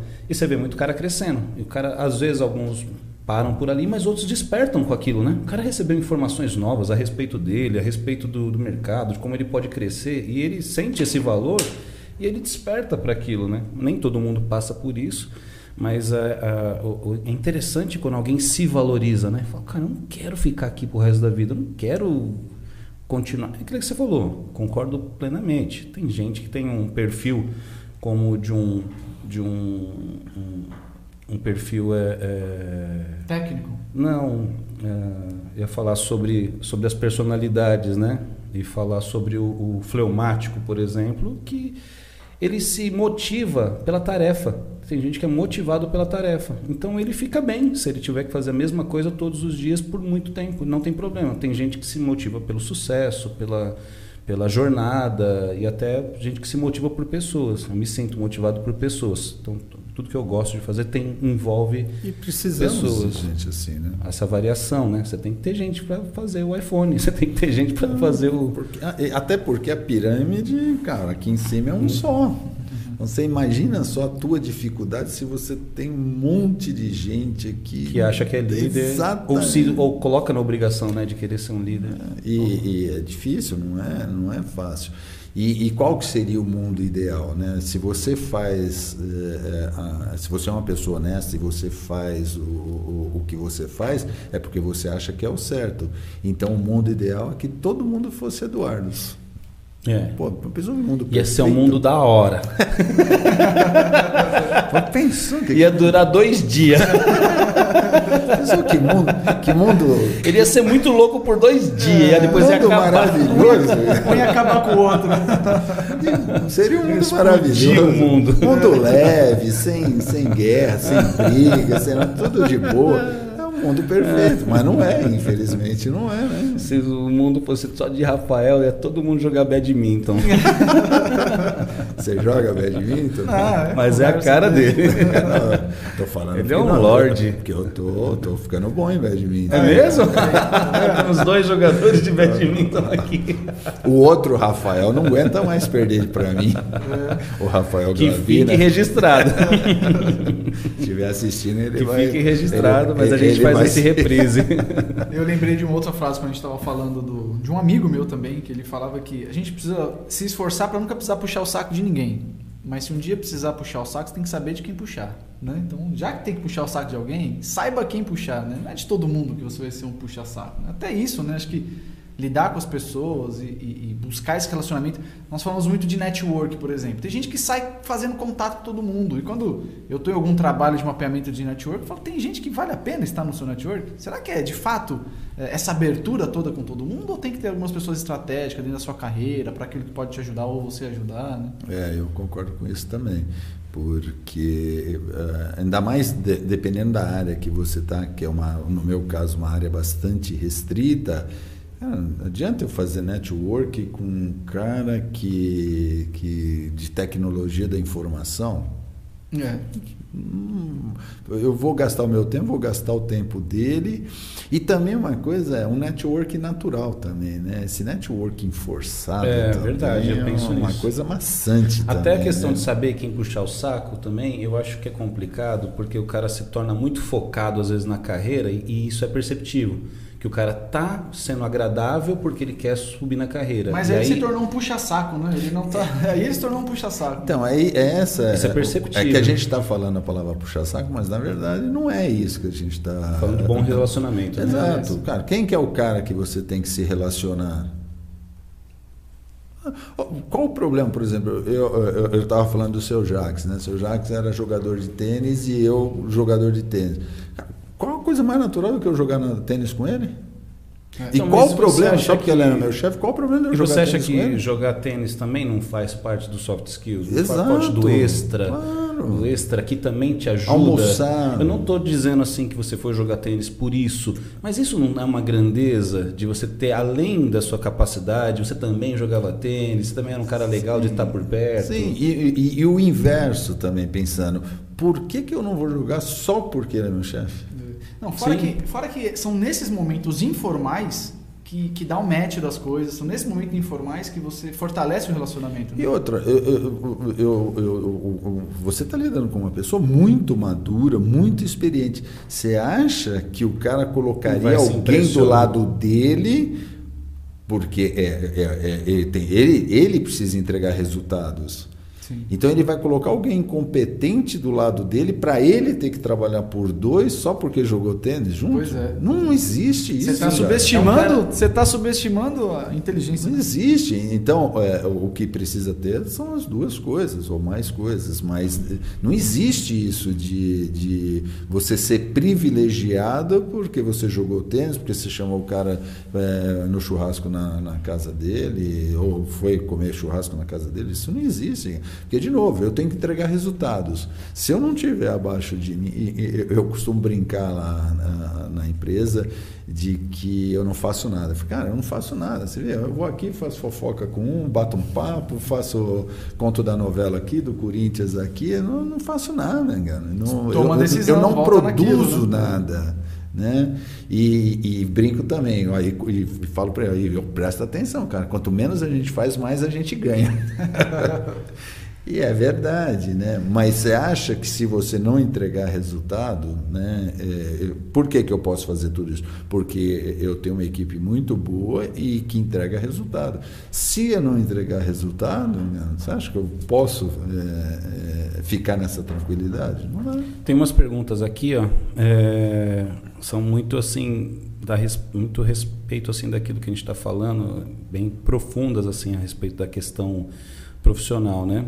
Uh, Rafael Glavina disse assim, ó, pede para ele contar o, dia, o que aconteceu no dia que ele teve que comprar bebidas no casamento dele. Seu filho? Rafael Glavina, seu filho? Não. Não. É, é, o que perdeu no badminton? É, ah, entendi. Então, Aí ele é quer se vingar entendi, aqui com essa pergunta. Muito técnica essa pergunta, uma pergunta muito Responde pelo WhatsApp. Mas, assim, é, mas essa pergunta aí, ela não me fere, ela fere a você. Porque ele faz questão de dizer que eu enganei você, mas não enganei ele. É verdade, puxa vida. Mas não deveria ter lido. Você podia ter é, convidado ele, que ele passaria uma hora contando essa história com maior felicidade, ah, porque ele adora contar essa história. Com certeza contar a história de que eu batia nele. É... Só para não deixar todo mundo curioso, essa história é muito rápida, né? A gente. Ah. Eu, ele tentou fugir. Fui, fui comprar, ele tentou fugir. Fui comprar cerveja rapidinho, o Eduardo e o Rafael, era um molecão, e, e eles falaram que queriam ir comigo. E eu falei, não, não vai não. Eles falaram, não vão.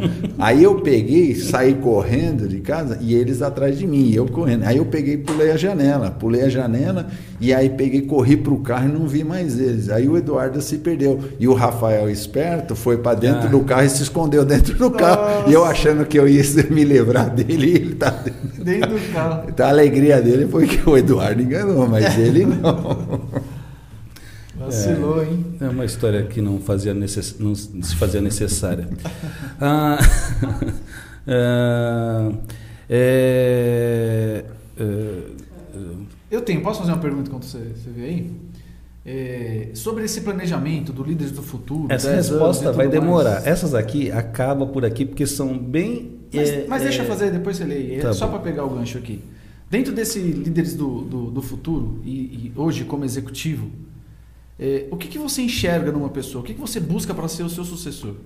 É, a primeira virtude que eu vejo é esse bom relacionamento com pessoas. Não adianta por mais que seja uma função técnica, né, a minha função é diretor de operações técnicas e, e pensar num, num, numa sucessão, obrigatoriamente eu tenho que pensar é, em gestão de pessoas e não em operações técnicas. Porque operações... Olha que engraçado isso. Então, uma o... pessoa para a, a, ser um gestor de operação técnica, você valoriza muito mais o trato com pessoas. Não necessariamente ele, ele precisa saber, até porque nós temos equipes bem formadas para baixo para tocar o negócio, né? Então, precisa sim ser uma pessoa com uma inteligência emocional, de é, encarar problemas com naturalidade, de ter um bom discernimento, um bom julgamento do, das decisões que estão na mão dele, do que, que ele precisa levar para frente. É, eu, eu diria que esse perfil de gestor ele cabe em qualquer posição, não adianta. É, questão técnica ela é importante. Se você conseguir conciliar as duas, no meu caso Sim. é assim, mas a técnica se ensina lá dentro, né? Pensa duas, duas possibilidades. Uma pessoa absolutamente técnica e uma que não sabe nada de técnica, mas é um bom gestor. Eu não penso duas vezes que tem que ser um bom gestor. Uau. Sim. O, o, o, essa questão, ela pode ser, no seu modo de ver, é, aprendido, desenvolvido. Você desenvolveu, aprendeu, ou você acha que foi uma grandeza sua? Tipo um líder nato um líder que pode desenvolver essa capacidade? Eu, eu, eu acho que o, você ter isso natural é, é, é, muito mais fácil, o caminho é muito mais natural. Você, você não se prostitui o tempo todo. Imagine que você tem que fazer coisas. Contra que, a sua natureza, você diz? É, Exato. Imagina Tenho que, tolerância, mas vou tolerar. Pra... Cara, tem alguma coisa que dói meu fígado, dói minha cabeça tal, mas eu vou fingir naturalidade e vou fazer porque tem que fazer. Às vezes acontece hoje comigo ainda, né? Pô, tem situações que fala, dá vontade de chegar, mas, meu, larga a mão de ser teimoso esse negócio, assim. Mas você respira fundo e, e, e conduz é, sem. Até hoje tem muito problema né, com questão de assédio moral e você tem que tomar muito cuidado com o que você faz. Que hoje você mais fala. do que antes, né? Hoje está mais sensível. Realmente né? não tinha, não. É, então, até tinha, mas não tinha tanta regra, compliance. Olha, assim. não tinha um nome para isso. Muito, muito tempo atrás, eu sinceramente eu não lembro. Eu, tinha um, um, um caso de uma pessoa que trabalhava comigo que eu falo, meu cara é louco. Mas ele se dava muito bem com a equipe, a equipe adorava ele. Mas era Ele chegava assim, para meu, ele gritava dentro da fala, você é burro, não faz isso, não sei o quê. Mas isso há 30 anos atrás, 40 Tinha anos espaço. atrás. E, e, as pessoas gostavam dele, os funcionários dele gostavam dele muito. Compreendiam. Iam, iam atrás dele, exato, iam atrás dele, porque ele não fazia para ofender nada, era o jeito dele, né? Então, é, é, você tem que tomar muito cuidado com que. É, hoje a gente tem que filtrar muito. Mas quando eu falo assim que a gente, em algum momento, você acaba se prostituindo, eu, quando eu falo prostituir no sentido de você fazer aquilo que você não gosta de fazer, mas tem que fazer, é, isso acontece até hoje. mas se você tem um. Se você tem isso natural em você, é muito mais fácil. Se você tem que é, 100% de treinamento, eu, eu acho muito difícil você querer, inclusive. Que, é, exatamente. Acho que a pessoa que não é desse perfil, talvez ela nem vai buscar esse tipo de, de, de evolução, né? Mas começa... às vezes tem gente que tem a habilidade, mas não tem ainda a, as ferramentas para isso, né? Tem um livro do Dale Carnegie que eu gosto muito, que é Como Fazer Amigos e Influenciar Pessoas. Um livro amado e odiado, mas que ele fala sobre amor e respeito ao próximo.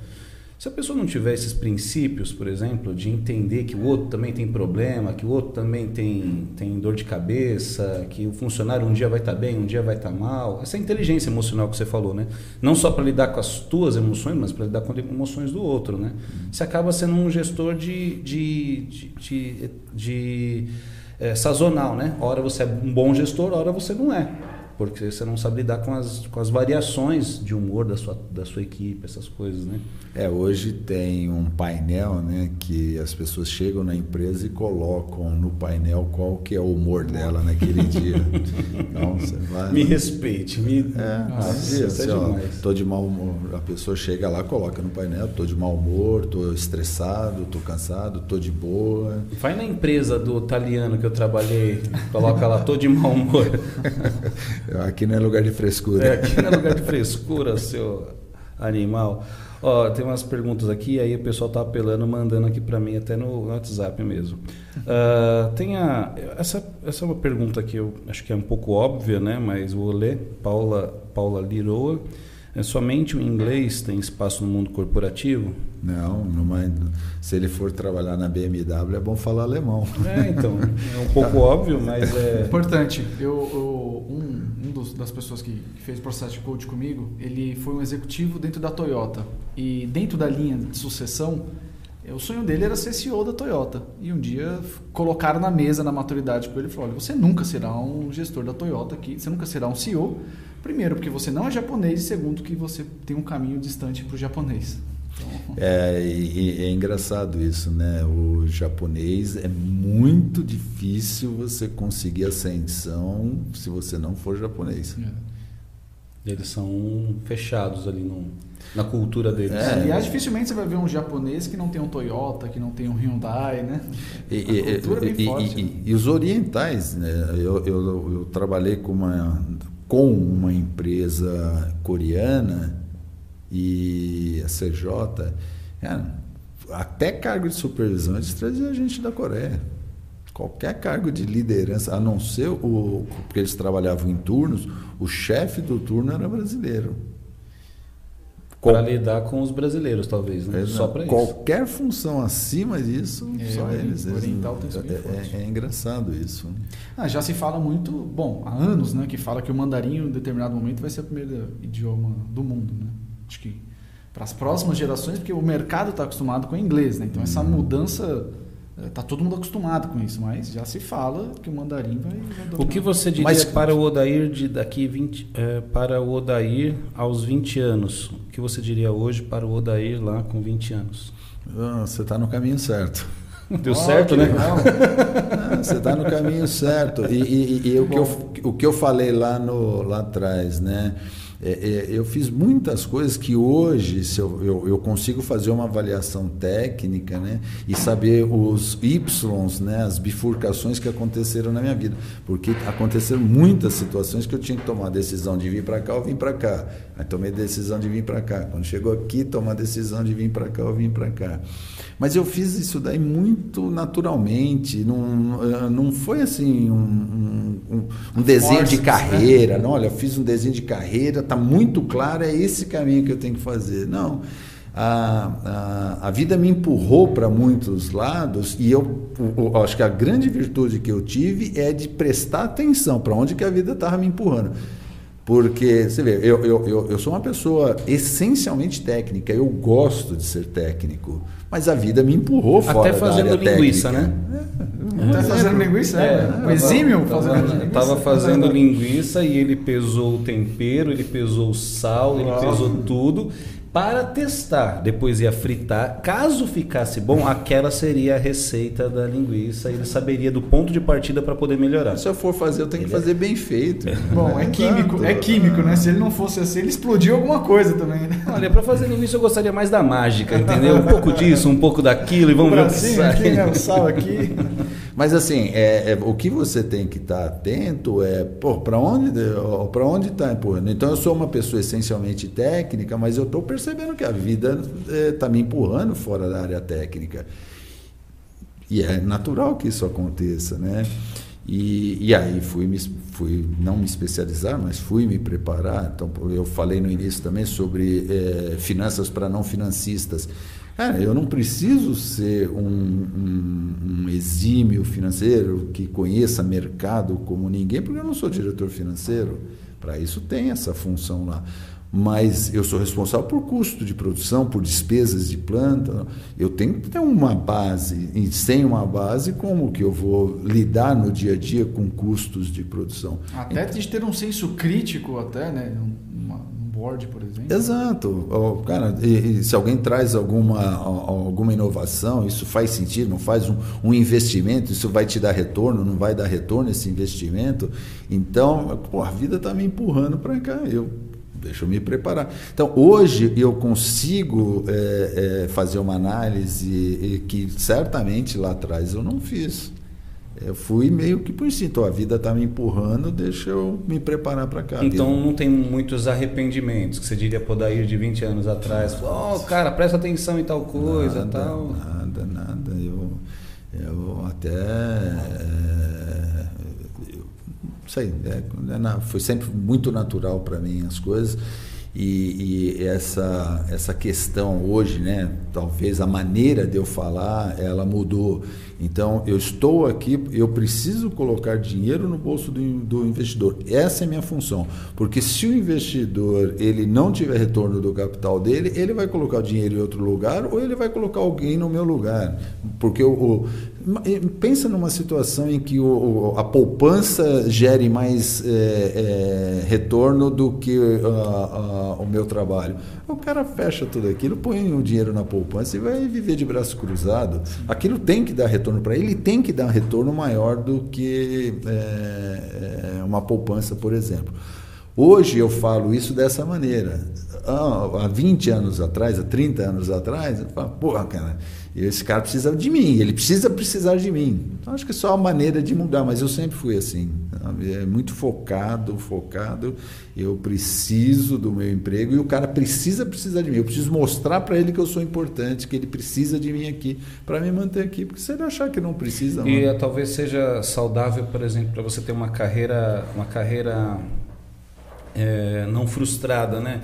Porque o cara pode construir uma carreira, ele pode chegar a posições altas, mas às vezes isso tem um custo é, humano. Custou a família. É, machu mas, machucou esse cara, né? Mas isso aí que é, Eduardo. O, o, o, eu acho que não pode ter qualquer. Tem preço que a gente não paga. É. Então, fala assim, olha, eu, eu, vou, eu quero chegar lá a qualquer custo, isso é um erro grave. Eu, porque se eu olhar para trás, ficar mortos e feridos, ou eu mesmo me machucar. E eu também não gosto dessa questão de frustração na carreira. O contrato de trabalho é um contrato bilateral que pode ser rompido por ambas as partes a qualquer momento e não tem nada errado nisso. Às vezes o cara trabalhou 20 anos numa empresa, chega lá, a empresa demite o cara, o cara, meu, eu dediquei minha vida. Sim. Você não dedicou a vida para o trabalho. A empresa cara. te pagou. Então, a, a, empresa comprou o quê de você? Comprou teu tempo, o teu conhecimento e ela te pagou por isso. Quantas vezes acontece o inverso da empresa? Você está contando com um funcionário para algum projeto, para alguma coisa, nele, né? você investe no cara, você pagou o MBA dele, e o cara aí o cara chega assim, meu, ó, tem uma proposta, estou indo embora. Tem alguma coisa errada? Não tem nada né? errado, cara. Mas as pessoas costumam, né, criar é, é, é um, deixar pessoal a coisa. Cara, né? é, é, é bilateral e é. pode ser rompido. Mas a frustração pode acontecer por exemplo, o cara coloca uma expectativa muito grande. Eu já vi isso, já vi caras determinados a subir na carreira tal, na, dentro daquela empresa, porque ele, ele, ele quis aquilo. Aí ele colocou muita dedicação, muito empenho e não aconteceu. E o cara fica frustrado, o cara é demitido. Então. A impressão que eu tenho é que o cara está dando para a empresa ou para o acaso essa oportunidade de se frustrar, né? Ele não está dizendo que ó, isso aqui é uma responsabilidade minha. Se não der certo aqui, eu vou tentar em outro lugar, eu vou continuar aberto para o mercado, porque não tem que dar certo o que você falou, tá comprando, não tem uma promessa né, de, olha, eu vou fazer você feliz, a empresa está dizendo, né, se você trabalha direitinho, eu vou fazer você feliz. Não, tá comprando teu tempo, tá teu conhecimento e acabou. Mas tem gente que entra nessa neurose, né? De, de... Eu acho que o movimento sindical atrapalhou muito isso e, e tornou isso mais latente, porque o movimento sindical fez as pessoas acharem que o patrão era o principal inimigo dele e por outro lado o empregado achava é. que o patrão só queria arrancar o couro dele. Então, Exatamente. Esse, você é. pega, por exemplo, até hoje você tem as pessoas que 5 horas da tarde caiu a caneta, a sua trajetória você deve ter muito final de semana que você trabalhou, muitos dias que você trabalhou até mais tarde. E tem gente que a caneta está caindo há 20 anos e, e, não consegue evoluir em nada, né? Porque tem esse pensamento ainda. É, eu, eu costumo dizer isso também, né? A, a, a, pessoa só vê a foto, né? A foto é você sentado naquela cadeira. Ela não olha o filme. Uhum. E quando você olha o filme mesmo, pô, cansei de trabalhar sábado, domingo, dia, noite, porque eu tinha um objetivo. E, e, e naturalmente, isso que eu estou falando, eu não, não trabalhava para aparecer, para nada, eu trabalhava naturalmente. Precisava? Trabalho. É, não, não espero, não esperava ninguém. Pra você ter uma ideia até hoje. e você é... assumiu as responsabilidades disso, né? Se caso a empresa não te valorizasse, você sabia até onde você pode ir. É, por isso que não pode ter frustração você tem que estar atento, né? É o que eu falei também sobre fechar portas, cara. Eu, ó, pelo que eu estou vendo aqui, cara, eu já estou preparado para essa posição. Daqui a pouco essa, tem uma é, essa vai estar tá criando um novo departamento. Eu acho que eu encaixo bem nesse departamento na minha autoavaliação. Hum.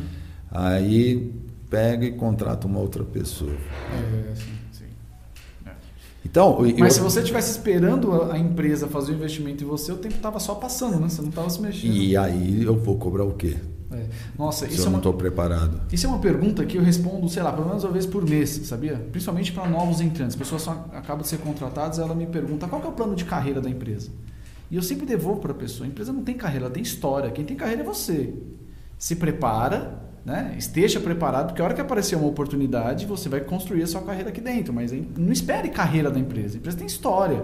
Né? Agora, porque tem gente que faz isso, né? Ela fica esperando a empresa investir nela e se frustra. É Olha, uma pessoa que é aleatória, chamada Giovana Glavina, está perguntando que você acha que depois de tanto tempo trabalhando você vai conseguir se aposentar e ficar bem com só descansar. Isso, é, isso é uma, é, é, é, uma. Isso sim faz parte do plano de vida e não de plano de carreira. Né? É, eu, o que a pessoa precisa, na minha opinião, ter é uma ocupação e não um trabalho. Quando se fala em aposentadoria, tem muita gente que erroneamente pensa em é, INSS. Parar. Não, pense em INSS. Praia água de coco. Quando, quando eu me aposentar, eh, quando eu me aposentar, eu vou ter 35 anos de trabalho, vou lá no INSS e faço o requerimento da minha aposentadoria. Isso não é aposentadoria. É... é desejar o final da vida, quase, né? Porque você vai Porque o, o, o, que você tem que fazer é se preparar para esse momento. E o maior impacto de tudo isso, obviamente, que é o financeiro, porque quanto maior a tua função, maior, maior é o tombo. Então, se você não se preparar na vida inteira, é, para esse momento, você certamente vai, vai se frustrar. Por quê? Porque você vai ficar em casa é, assistindo Ana Maria Braga no, na segunda-feira de manhã. O Bill Gates disse que depois que ele se aposentou é o momento que ele mais trabalha, né? Ele se dedicou a um monte de outras causas, coisas que faziam a vida dele ter sentido, né? É, ele, ele na, na verdade, na, na, na Microsoft, ele tinha uma área profissional lá que ele lavou as mãos. Aí depois ele, ele teve, criou a Fundação Bill e Melinda Gates e com a fundação, aí sim, isso era a coisa que mais dava prazer para ele. Cara, imagine se chegar um momento de você, e obviamente dinheiro não era uma necessidade, né? Então, imagine você chegar e poder fazer alguma coisa não preocupado com a remuneração. É. Poder se dedicar. É. Aliás, se a gente partir pela lógica, né? A fase da vida que a pessoa mais tem experiência, vivência para ajudar outras pessoas, para ser um mentor na vida de outras pessoas, ela decide parar e, e, e perder tudo que ela carregou na vida. É, porque tem uma questão muito maravilhosa da vida que é você é, contribuir né, com os teus valores, conhecimento, muita coisa legal, né? Se o cara enterrar tudo isso é muito triste também, né? Até com ele mesmo, né? Ele está se desrespeitando na própria história. E, e, só que é, é, interessante também você já ir deixando sementes ao longo da vida, né? É, eu, eu tenho pessoas que passaram por mim, que hoje são diretores de outras empresas, que são gerentes de legal. outras empresas e você olhar assim e falar, pô, cara, eu, esse aqui eu tenho certeza que eu contribuí muito com ele. Ele está lá e eu tenho certeza que, que. Isso é uma delícia. Então você está deixando sementes para trás. Eu vi um vídeo seu, né? Do YouTube, acho, no YouTube. Você está entregando toda a minha tietagem aqui, ah, cara. Eu tô, ele... Qual que é? A gente foi fazer uma pesquisa a esse respeito para ver se a gente tinha algum crime para poder. um vídeo seu. Nós vimos tem... um vídeo do YouTube da empresa lá de Campinas que o pessoal fez uma dedicação para você, né? Falando que, que sentia a, a, a sua falta de, de, de, você ter deixado lá, né? Diversos falou que você foi o melhor é, e, gestor que tiver. E alguns deles falaram uma coisa interessante. Falaram, nunca senti falta de um chefe. Mas você sabe, eu sei de qual vídeo que você está falando, e você sabe o que eu mais gosto naquele vídeo, na verdade? É, tem duas pessoas lá bem maduras que estão falando. Porque quando você vê um jovem falando, é natural, né? Ele não tem tantas pessoas que passaram é, na vida dela. Mas tem duas pessoas lá bastante maduras, inclusive um austríaco que, que fala no vídeo. E toda vez que eu vejo aquele vídeo eu me emociono, porque veio de uma pessoa que eu sei que tem uma bagagem gigantesca. Então, o, o, que ele fala tem muito peso ali, ali é muito legal. Né? Daí, e acho que isso é importante, porque nós fomos até aqui da carreira, né, de tudo de sucesso que aconteceu, mas impactar na vida de uma pessoa e saber que não impactou só na vida, na, na área profissional, mas na vida como um todo, não tem preço. Né? É, é, e, e, e por mais que a gente queira descolar uma coisa de outra, acaba tendo. Eu, eu, eu tenho um hábito meu de, de, trabalho, eu vou trabalhar exatamente do jeito que eu estou aqui. Né? Executivo normalmente leva uma mala, leva alguma o coisa. O Rafa perguntou para mim assim: você não tem uma foto dele de terno para colocar no fly? eu falei: ele não é assim. É. E, e, e eu, eu, eu, eu vou trabalhar com o celular no bolso e volto para casa com o celular no bolso. Eu não carrego mala, nada.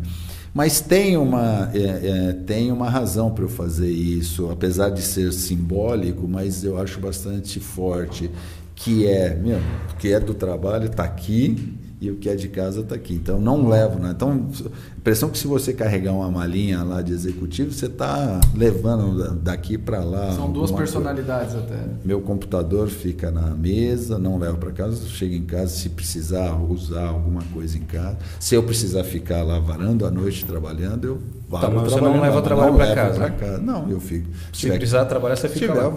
que varar à noite trabalhando. Por exemplo, férias. É, você está de férias, a empresa precisa de você e começa a te ligar muito. Isso já aconteceu? Isso você ou você sabe, fala, não, eu determino que férias é férias. Não, é muito, é muito raro. Óbvio que eu deixo aberto, né, de falar, se precisar de alguma coisa, tá? mas uma das nossas obrigações é de eh, preparar a sucessão. Então, sempre abaixo de você tem alguém para você sair e, e, ninguém perceber que você saiu. É assim que se mede um bom líder, inclusive. É muito, ausência, é muito ausência. difícil. Eu tenho uma, uma história que eu gosto dela, que eu escutei há muito tempo atrás. É, hoje eu estou ruim de nomes, eu esqueci. O cara escreveu o livro é, Virando a Própria Mesa.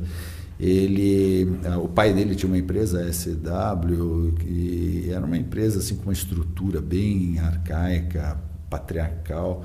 Então tinha uns, uns, senhores lá que, que trabalhavam com o pai dele, era amigo do pai dele há 60 anos, trabalhava. Eu sei que a empresa estava muito ruim e ele acabou é, assumindo a gestão e falou, pai, meu, preciso fazer o que eu tenho que fazer. E fez uma limpeza, na época era uma, ele, ele, tomou algumas decisões interessantes, por isso que ele ficou famoso, né?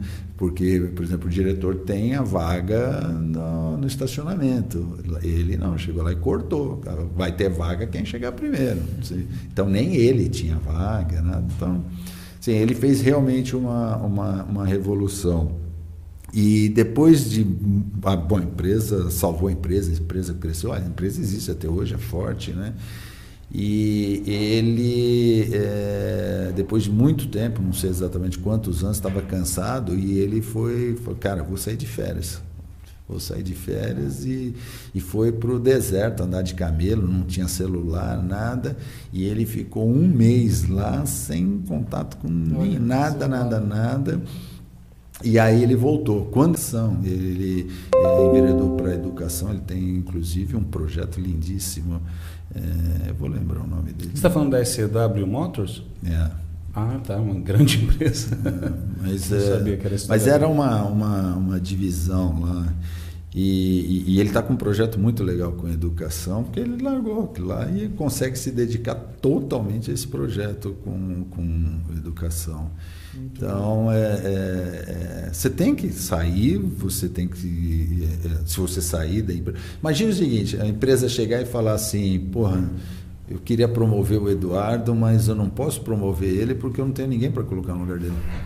E pior que tem gente que cai nessa, né? acontece. De ter medo de sair de férias, de ter medo de não ser percebido, né? Exatamente. E, e, e, e acaba percebe. prejudicando ele mesmo, porque já que eu não posso te substituir, então também não posso te promover. É, então você, é vai, você vai ficar. O cara se agarra naquela cadeira de um jeito e não prepara ninguém. Ele é insubstituível e, não sobe. gosta. Exato. E aí não sobe também, porque, é. porque não, não, não pode essa é engraçado, né? Ele se torna insubstituível, mas também um imprestável, porque nem pegar emprestado ele dá, né?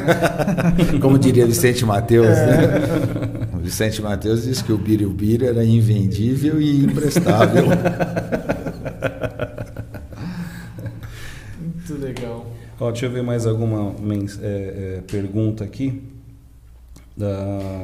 Lembrei também enquanto ele procura ali, a gente estava falando sobre é, esse processo maduro de sair das empresas, né? Uma vez eu achei uma palestra com o Marx Gehring e ele falou que a forma mais criativa que ele foi mandado embora uma vez, que o CEO da empresa falou assim: "Olha, você senta em uma cadeira que me pertence e eu quero ela de volta". Porque ele senta numa cadeira com skills ali para ele desenvolver, mas a cadeira não é dele, né? É. Foi a forma mais criativa que eu, que eu saí de uma empresa. O daí e só para não ficar esse vácuo na, na nossa história, né, senão a gente encerra o programa sem, sem, essa, sem o público que não te conhece entender, né? Aí você faz uma, uma um resumo do, do, de você ir para a produção, começar, fez sua faculdade e chegar a diretor. Porque é, eu sei que para você já é comum essa história, mas é muito interessante alguém que começou como mecânico é, e chegar na cadeira de diretor, né? É, eu, eu, fiz o colégio técnico em mecânica e aí no quarto ano fui para fazer estágio na engenharia e, e, fui dedicado para um departamento de fermentação. E lá fiquei durante um tempo. Depois é, fui convidado a ser funcionário da empresa numa outra função. Fiquei, é, aceitei o convite, fiquei. E aí, na, nesse, é, nesse interim, eu fiz alguns cursos que acabou me, me, me ajudando a ser visto, né? porque até então eu era transparente ali, porque a função que eu ocupava não dava visibilidade. E aí comecei a aparecer. E quando eu apareci, aí a, a empresa me identificou como um, um, potencial líder do futuro e aí começou a investir. Uh, uma das etapas desse investimento foi ir para o laboratório. Eu passei é, quase dois anos trabalhando é, no laboratório para ir ganhando experiência para ter uma visão mais holística do todo, né? para ter uma, uma condição melhor é, no futuro. E sempre, mas quando eu estou falando em laboratório, é sempre pensando em fermentação, tá? Tá, tá. que é um laboratório de desenvolvimento de fermentação. A base técnica mesmo, né? Exato. Que é o know-how da empresa. Exato, é, porque tinha vários laboratórios lá, mas especificamente em fermentação. Porque fermentação é, é você forma a pessoa, é, difícil você achar. Tem vários. É, é comum você encontrar cursos de pós-graduação, muita gente fazendo mestrado, doutorado em fermentação, mas é muito difícil você pegar uma pessoa dessa e trazer e ela já chegar no time jogando, né? Então a, a, empresa tem que investir nisso. Uau, né? por quê? Porque a pessoa que está no mestrado, doutorado, ela é mais pesquisa do que de fato uma pessoa de, de, de, de mão na massa? É Exato, é, é, ela é muito pesquisa e ela tem alguns skills que ela, é, é, ela não tem esse viés de custo, por exemplo. Ah, então, por tá. exemplo, se o cara chegar lá e falar, cara, se eu colocar um pozinho de pirlim-pim-pim aqui, vai aumentar a produtividade. Só que ele não consegue ver que o que ele gastou no pozinho de pirlim-pim-pim não paga o que ele aumentou na produção. Então, Entendi. essa dificuldade é... E é difícil tirar isso dele, porque é um pesquisador profundo, né? É uma pessoa o cara que... Ele vê o resultado, o resultado é. é lindo, mas qual o custo disso daqui? O mercado quer pagar, isso é um produto, ele, o mercado quer comprar isso, o mercado quer pagar isso. Então, assim, como ciência é muito legal, mas nem sempre ele tem essa a, a aplicação é, industrial.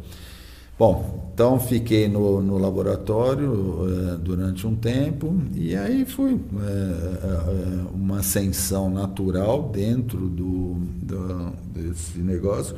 Quando chegou em 2000, no ano de 2000, a Pfizer decidiu fazer um spin-off e, e, vender. A, a, até então, a gente trabalhava tanto em saúde humana quanto em saúde animal, porque a molécula, a droga que você produz, ela é mesmo. Geralmente é a mesma droga que vai para a saúde humana, vai para a saúde animal. Então você faz uma droga e depois o, o, o, produto final, o produto acabado é que diferencia. Mas o que, que muda? A dose, a dosagem? A dose, a apresentação, um é comprimido, outro é pó, outro é injetável, mas o princípio ativo é o mesmo. Né? E, e na área que eu trabalhava, a gente produzia o princípio ativo. E aí o que, que aconteceu? É, em 2000 a Pfizer decidiu fazer o spin-off, vender o, a área de saúde animal. E a área de saúde animal era onde ficava, nesse momento a gente estava só produzindo é, moléculas para saúde animal. E o meu chefe era um australiano, e, e eu costumo dizer que foi o melhor chefe que eu tive assim, em termos de gestão era uma dificuldade de entender o que ele falava, mas, mas assim, em termos de gestão, era um cara muito bom. E aí ele pegou e falou: né, nós vamos. Obviamente que depois que já estava o negócio bastante avançado, né? Uhum. E aí ele abriu para mim uma questão confidencial: olha, nós vamos partir para isso. Então, como eu, eu gosto de você, eu vou deixar você decidir. Você vai ser o único que vai decidir aqui. Você que quer ficar aqui ou você quer ir para lá? Aí eu comecei, né? Não preciso decidir agora, né? Já tinha uma história longa na Pfizer, né? É, e, e, e, também a questão, eu era gerente, nessa época eu era gerente de produção, né? e nesse departamento que ficaria para quem comprasse. Muito risco envolvido, né? Inclusive, né? Não conhecia, não. Você tá, trabalha na maior farmacêutica do mundo. Benefícios, planos de benefícios, tudo do bom e do melhor. Mas aí você fala, pô, mas eu vou para uma área que eu não gosto.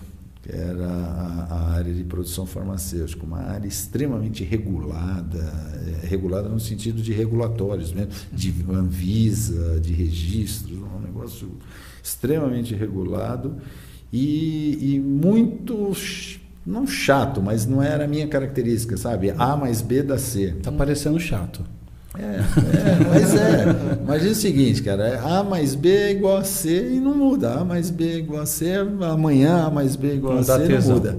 Exato. Fermentação não, cara. Fermentação, você vai lá. Tem riscos. É, você olha, um dia o bichinho está de mau humor, outro dia o bichinho está de bom humor, e, e, a vida é muito dinâmica. Mas é o que você falou, né? Tem um risco envolvido, uma empresa que eu não conhecia era uma americana, que já é uma vantagem. A empresa americana é muito tranquilo para trabalhar assim. Cara, entregou o resultado, eles é, né? deixa você trabalhar, cara. Entrega resultado. Eles... E aí eu decidi sair da fase. Eu saí da fase e fui para essa empresa. E então fiquei lá. É, por dois anos, um americano ficou sendo meu chefe, eu, eu gerente de produção e ele diretor de, de na época era diretor de manufatura, o nome. Aí depois de dois anos, esse cara ele fazia umas loucuras lá que aí não teve jeito. Aí meu atual chefe hoje, que é um vice-presidente, mandou ele embora e, e me promoveu. Eu fui promovido a diretor no lugar desse americano, fiquei lá. Como foi a história exatamente que você puxou o tapete desse cara? você mandou embora um americano dentro de uma empresa americana. Exato, que não é fácil. Né? que habilidade ali. E, e aí é, fiquei lá. Aí em dois, então você vê, eu comecei como estagiário, fui crescendo, crescendo e fiquei lá. Ou seja, que mundo que eu conhecia? Aquele mundo. E eu sempre tive vontade de saber o que, que tem aí fora. Né? E só que tem questões financeiras, estabilidade, tem um, um monte de coisa. Em 2010 eu recebi um convite para ir trabalhar numa startup de, de biotecnologia, só que de uma, de, uma, de uma área que eu não conhecia, que, que, que era com mutação genética. Então, é, eu, eu, sempre trabalhei com, com microorganismo natural, com seleção natural. Nunca tinha trabalhado com microorganismo é, GMO, é, geneticamente modificado. E aí, pô, cara, hoje eu, hoje eu estou estável, hoje eu, tô, pô, hoje eu posso arriscar e vou para um lugar, cara. Nossa, que delícia isso, né? E aí peguei e fui. Aonde? É, para uma empresa americana também, a Miles, da Califórnia. E, mas é, ela, ela tinha uma planta piloto aqui em Campinas. E qual que era o, a, a, minha função lá? Levantar a fábrica. Então, pegar greenfield, sabe? cortar mato e subir fábrica. Desafio então, gostoso, então, Era né? uma delícia, né? Então... então não era muito fora da sua área? não, era subir a planta? Não, Você tinha que acompanhar o, não, o processo. O, porque, obviamente, que você tem que fazer a gestão do projeto, né? mas você contratava empresa de engenharia, a uhum. empresa tinha muito dinheiro, inclusive, dava para fazer projetos lindos, né? É, tinha muito dinheiro mesmo, muita gente é, aplicando dinheiro ali. Então, é, é, você trabalhando junto com a engenharia, você diz o que você quer e o cara faz levantar. Não, muito legal os projetos. Então, nós construímos uma. É, fiquei lá cinco anos, nós construímos uma fábrica em Piracicaba, uma fábrica em Brotas e depois já estava construindo uma em como é que chama ali, perto de, de Ribeirão Preto, Sertãozinho, fugiu o nome da cidade. Batatais, Franca? Não, bem não, do ladinho ali mesmo, né, de, de Ribeirão Preto. Valinhos, é, Não, não, Ribeirão. Bom, é, e a gente estava construindo, foi, aí em, isso foi em, é, é, eu saí em 2010. Quando eu saí, é, tinha um gerente de produção que ficou no meu lugar. E aí ele ficou no meu lugar e aí, cinco anos depois, o cara que era meu chefe continua, bom, é até hoje, né? O Troy Smith, aí ele pegou, me ligou, tá, eu lembro até hoje, estava em casa, né? Aí eu olhei o celular e falei, Troy me ligando, ele não é, assim, é igual americano, americano é muito secão, assim, não tem nada de errado nisso, né? Não fala nem tchau no telefone. Ah, que tchau. Você ficou um ano sem ver, quando você vê, ele falou, precisamos fazer isso, isso. Oh, bom Oi. dia para você também, né? E a gente insiste em mandar abraço para mim. É. E aí eu- ele me ligou, aí pegou e falou, cara, você não quer voltar não? Aí eu falei, volto. Faz a proposta que eu volto. Aí ele me fez uma proposta e voltei. Na verdade, ele não quis fazer a proposta. Ele marcou o encontro e falou, estou indo para o Brasil, a gente se encontra. E fez Ele estava precisando de você aqui. Tá. Por quê? Porque esse rapaz que ficou no meu lugar, ele teve uma outra proposta também para uma empresa também do mesmo estilo da que eu fui, uma empresa de, de, de biotecnologia, uma startup também. Aí ele foi para lá. Porque sim, esse mundo é muito pequeno e tem pouca Imagino, gente. né? Ao mesmo tempo que ele que você não tem muitas possibilidades de, de, de correr, né, pra, de opções, por outro lado também, os poucos que tem também não tem muita opção de profissional. Então, a gente é muito assediado. E aí volta naquilo, né? Quem entrega resultado, nada de braçada nesse campo, né? É, e, e aí é, esse rapaz teve, saiu, e aí ele pegou, me chamou e voltei. Estou lá já há mais sete anos. Já que eu E tô quando lá. você saiu da Fibro para ir para Mires, é, e a, a sua saída foi, foi porque esse cara perdeu um bom profissional, tudo, esse, esse desligamento foi tranquilo? Ah, é, o, primeiro. Eu fico imaginando o, o primeiro. pode ter te feito, É, tentando então. te segurar, talvez. Sim, mas é que quando você chega, é, quando você chega a anunciar a tua saída, cara, você Já não tá bem pode- pensado, né? Você não pode entrar num leilão, né? Então é natural que o cara chegue para você e fale: se eu te fizer uma contraproposta, você aceita, tal. Mas não, nem faça. Isso já foi pensado, É, né? porque é até quando- pior, né? Por exemplo, essa sua volta, se você tivesse feito um leilão no começo, talvez você estaria, teria saído de lá mal. né? Então, é, é- é natural que tenha um primeiro impacto, tudo, né? Mas é, tem um profissionalismo, né? Então, você colabora na transição, você nunca, é, você, quando você vai sair, você, você marca, ó, o, o- o meu início aí vai ser daqui dois meses, que é o tempo que eu preciso para me desligar daqui, para fazer uma transição suave e tudo. Então, Você falou que você não diria nada de mais de relevante para o Odaí de 20 anos atrás. Ah, você está satisfeito com a tua carreira. O que você diria para quem está começando a carreira? Se eu- você tem um pacote de, de, de, de experiências, de sabedoria adquirida para alguém que está tá começando e que quer ter uma carreira legal. É, o- o- a primeira coisa é focar nesses dois pilares de, de- é- é- é- é preparo. Cara, se prepara e esteja num lugar que você enxergue oportunidades. É, você, vo- você falou né, de empresas pequenas, tal. Vamos, vamos, vamos pensar numa bem pequena. Cara, você vai trabalhar de balconista na, numa padaria. Você sabe que o máximo que você vai chegar é gerente da padaria. Ali dentro é aquilo. É exatamente isso que você quer. Então, se as oportunidades que você está buscando não está ali, cara, vai para onde estão as oportunidades. É fácil? Não. É, Você quer entrar numa, numa Mercedes? né? O que, que é, o, o- qual que é a cultura da empresa, o que, que ela gosta, qual o tipo de profissional que ela é, usa recrutar, quais são as, a- as competências que esse funcionário precisa ter.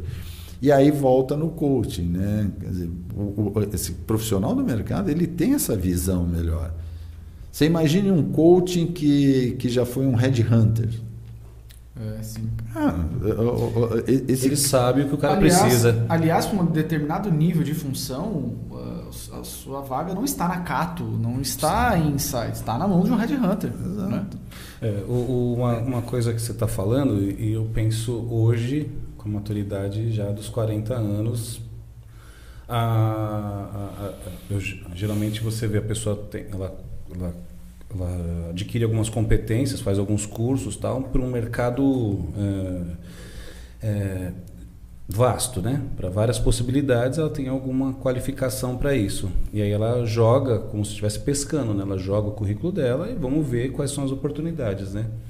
E com essa experiência que eu tive na Mercedes, você falou que empresa que você quer, isso isso te dá traz para a pessoa tanto mais valor aonde você quer trabalhar. Talvez você não consiga exatamente aquela, mas quais são as empresas que você gostaria de trabalhar? E não que talvez essas empresas te chamem, né? Analisar o perfil, que tipo de, de instrução aquela empresa gosta, que tipo de, de profissional ela está procurando. Te dá mais autonomia, né? Parece que você manda um pouco mais no jogo, né? Ah, eu tenho um exemplo desse lá, a, a gerente de qualidade que trabalha comigo, ela, bom, já estava bastante tempo comigo lá, mas ela falava, ela passava ali e achava a empresa linda. Ela falou, nossa, essa empresa, eu vou trabalhar aí. E toda vez que ela passava lá na frente, ela falava, eu ainda vou trabalhar nessa empresa. E ela disse que ficava olhando exatamente essas coisas. E ela é engenheira química e ela foi fazer o mestrado dela em fermentação, oh, pensando que um dia ela falava, um dia, um dia eu vou trabalhar aqui. Que da hora. E está lá com a gente já há muitos anos. E é uma das melhores profissionais que a gente tem lá. Então pensar na, na, na preparação e que você falou? E as onde, oportunidades é, que. Onde você está, tem as oportunidades que você está buscando. É, eu sempre penso nisso. Você precisa de duas coisas: preparo e oportunidade. Você é um homem de frases, né? Sou. frases, não fases. Oh, é, um homem de fases, de lua. Olha, uma última pergunta aqui. O Michael é, Henrique perguntou se você está contratando. Ou pior que, olha, estamos. Olha aí, Michael. Não, estamos contratando. Você não acredita, eu, eu, eu, eu, vejo às vezes nos jornais né, falando que o desemprego está. Ah, as empresas estão com sufoco para conseguir contratar. Nós estamos contratando e não encontra profissional para contratar. Qualificado. Olha, e nessas funções que eu estou falando, nem muita qualificação, é, é, na área operacional, nem precisa de muita qualificação. Claro que precisa Sim. do mínimo, né? mas nem muita. E, e olha, não está fácil não. Olha eu, não sei onde é que, eu não sei onde é que está esse desemprego aí que a gente não vê. Né? Interessante. É, talvez uma questão, se a gente fosse analisar uma estatística, esse grande desemprego está em pessoas não qualificadas que estão procurando o, o emprego ou subempregos uhum. na, nas bases, né? E o que precisa também Edu, é exatamente isso, é ter paciência, né? Como eu falei, né? A pessoa vê você sentado na, na, na cadeira, ela vê essa foto, mas não vê o filme, o que tem.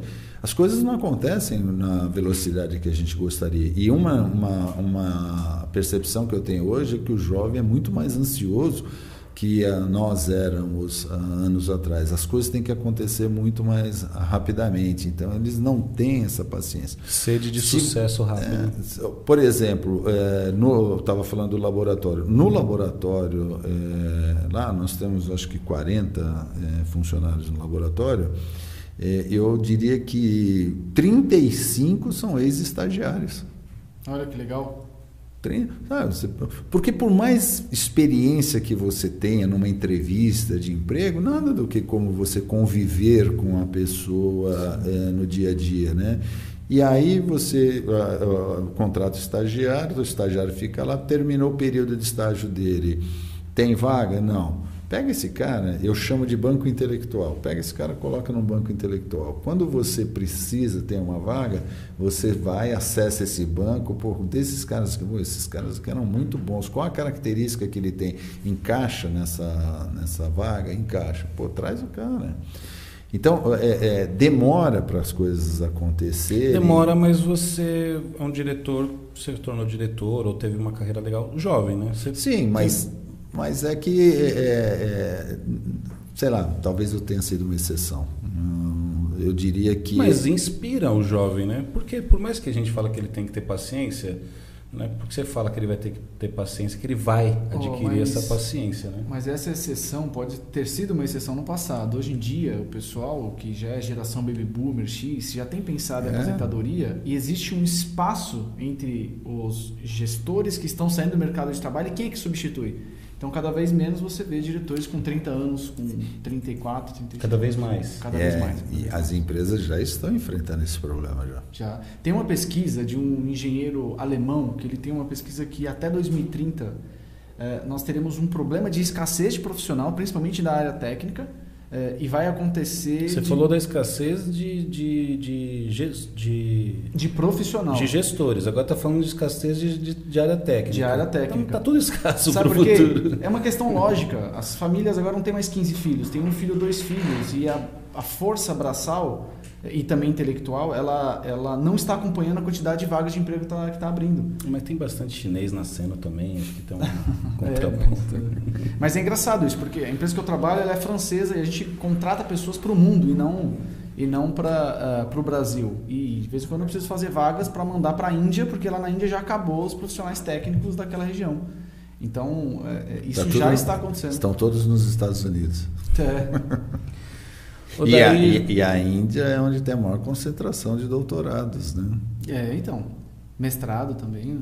Muita gente está defendendo fora também, inclusive da Índia. Então, isso já está E acontecendo. mesmo assim está acontecendo lá. Já está acontecendo. Odair Glavina, nós temos aqui um tempo muito, muito grande de conversa. Ah, realmente o papo rendeu boas conversas, boas histórias, bastante sabedoria, bastante conhecimento, Várias dicas aí, ah, né? várias dicas muito importantes mesmo. Acho que a gente vai ter esse vídeo no YouTube para as pessoas assistir. A gente vai procurar fazer cortes para que não tenha que procurar em duas horas de, de vídeo e tenha bastante material de forma mais acessível. Ah, eu te agradeço pessoalmente por ter vindo, mas também por ter compartilhado, porque o papo foi legal, porque ele, ele é de uma riqueza. Você está dividindo coisas assim muito legais, né? Do, do- de coisas que eu conhecia, coisas que eu fiquei conhecendo agora, que entendi agora, né? Uma coisa é você compartilhar pedacinhos, né? E outra é você compartilhar uma história inteira em duas horas. Muito obrigado pela sua presença aqui, enriqueceu o nosso programa. Muito Muito. Obrigado pelo convite. Obrigado. Rafael. Obrigado, Parabéns pela história, né? pela construção, que não é só profissional, tem a vida por trás aí. É inspirador para quem está desse lado aqui. Depois vocês podem combinar um badminton, vocês dois. Você joga mesmo? Eu jogo, né? eu jogo tênis. ele se veste como um jogador de Mas- badminton, né? eu perturbo ele às vezes. Saco, seu. Não, então a gente marca um tênis. É, então. Fechou. Muito obrigado. Obrigado pessoal que acompanhou aí né, ao vivo. Obrigado à família Glavina que colaborou bastante com as perguntas, das quais eu não li. obrigado a todo mundo que acompanhou aí, que vai acompanhar. A gente tem promete fazer programas assim com bastante conteúdo, bastante gente é, com, com profundidade O pessoal desse aí fala. só sobe o nível, né? Só sobe o Só sobe o nível, nível. vai ficando cada vez mais difícil. Obrigado, obrigado aos bastidores, obrigado Eliana por estar aqui, obrigado à moça do café, Renan Glavina, pela não- sua colaboração hoje não técnica. teve foto de Hoje não joelho, teve né? café, foto de joelho. Obrigado pessoal, até E- mais. e você- Pode falar. Você não vai dar o spoiler da semana que vem? Qual spoiler? Ué, quem vem a semana que vem? Uau! Ah, é verdade, verdade, Já verdade. deixa no ar, já. A gente vai estar aqui com Andrei, Andrei Medeiros, que vai estar aqui com a gente também. É um cara, é um, um gestor também, um cara que tem uma empresa legal, uma história bacana também. Vai compartilhar bastante sabedoria aqui com a gente. É isso aí. Acompanhe o próximo. Muito bom. Um abraço, pessoal. Até mais. Até mais. Tchau, tchau.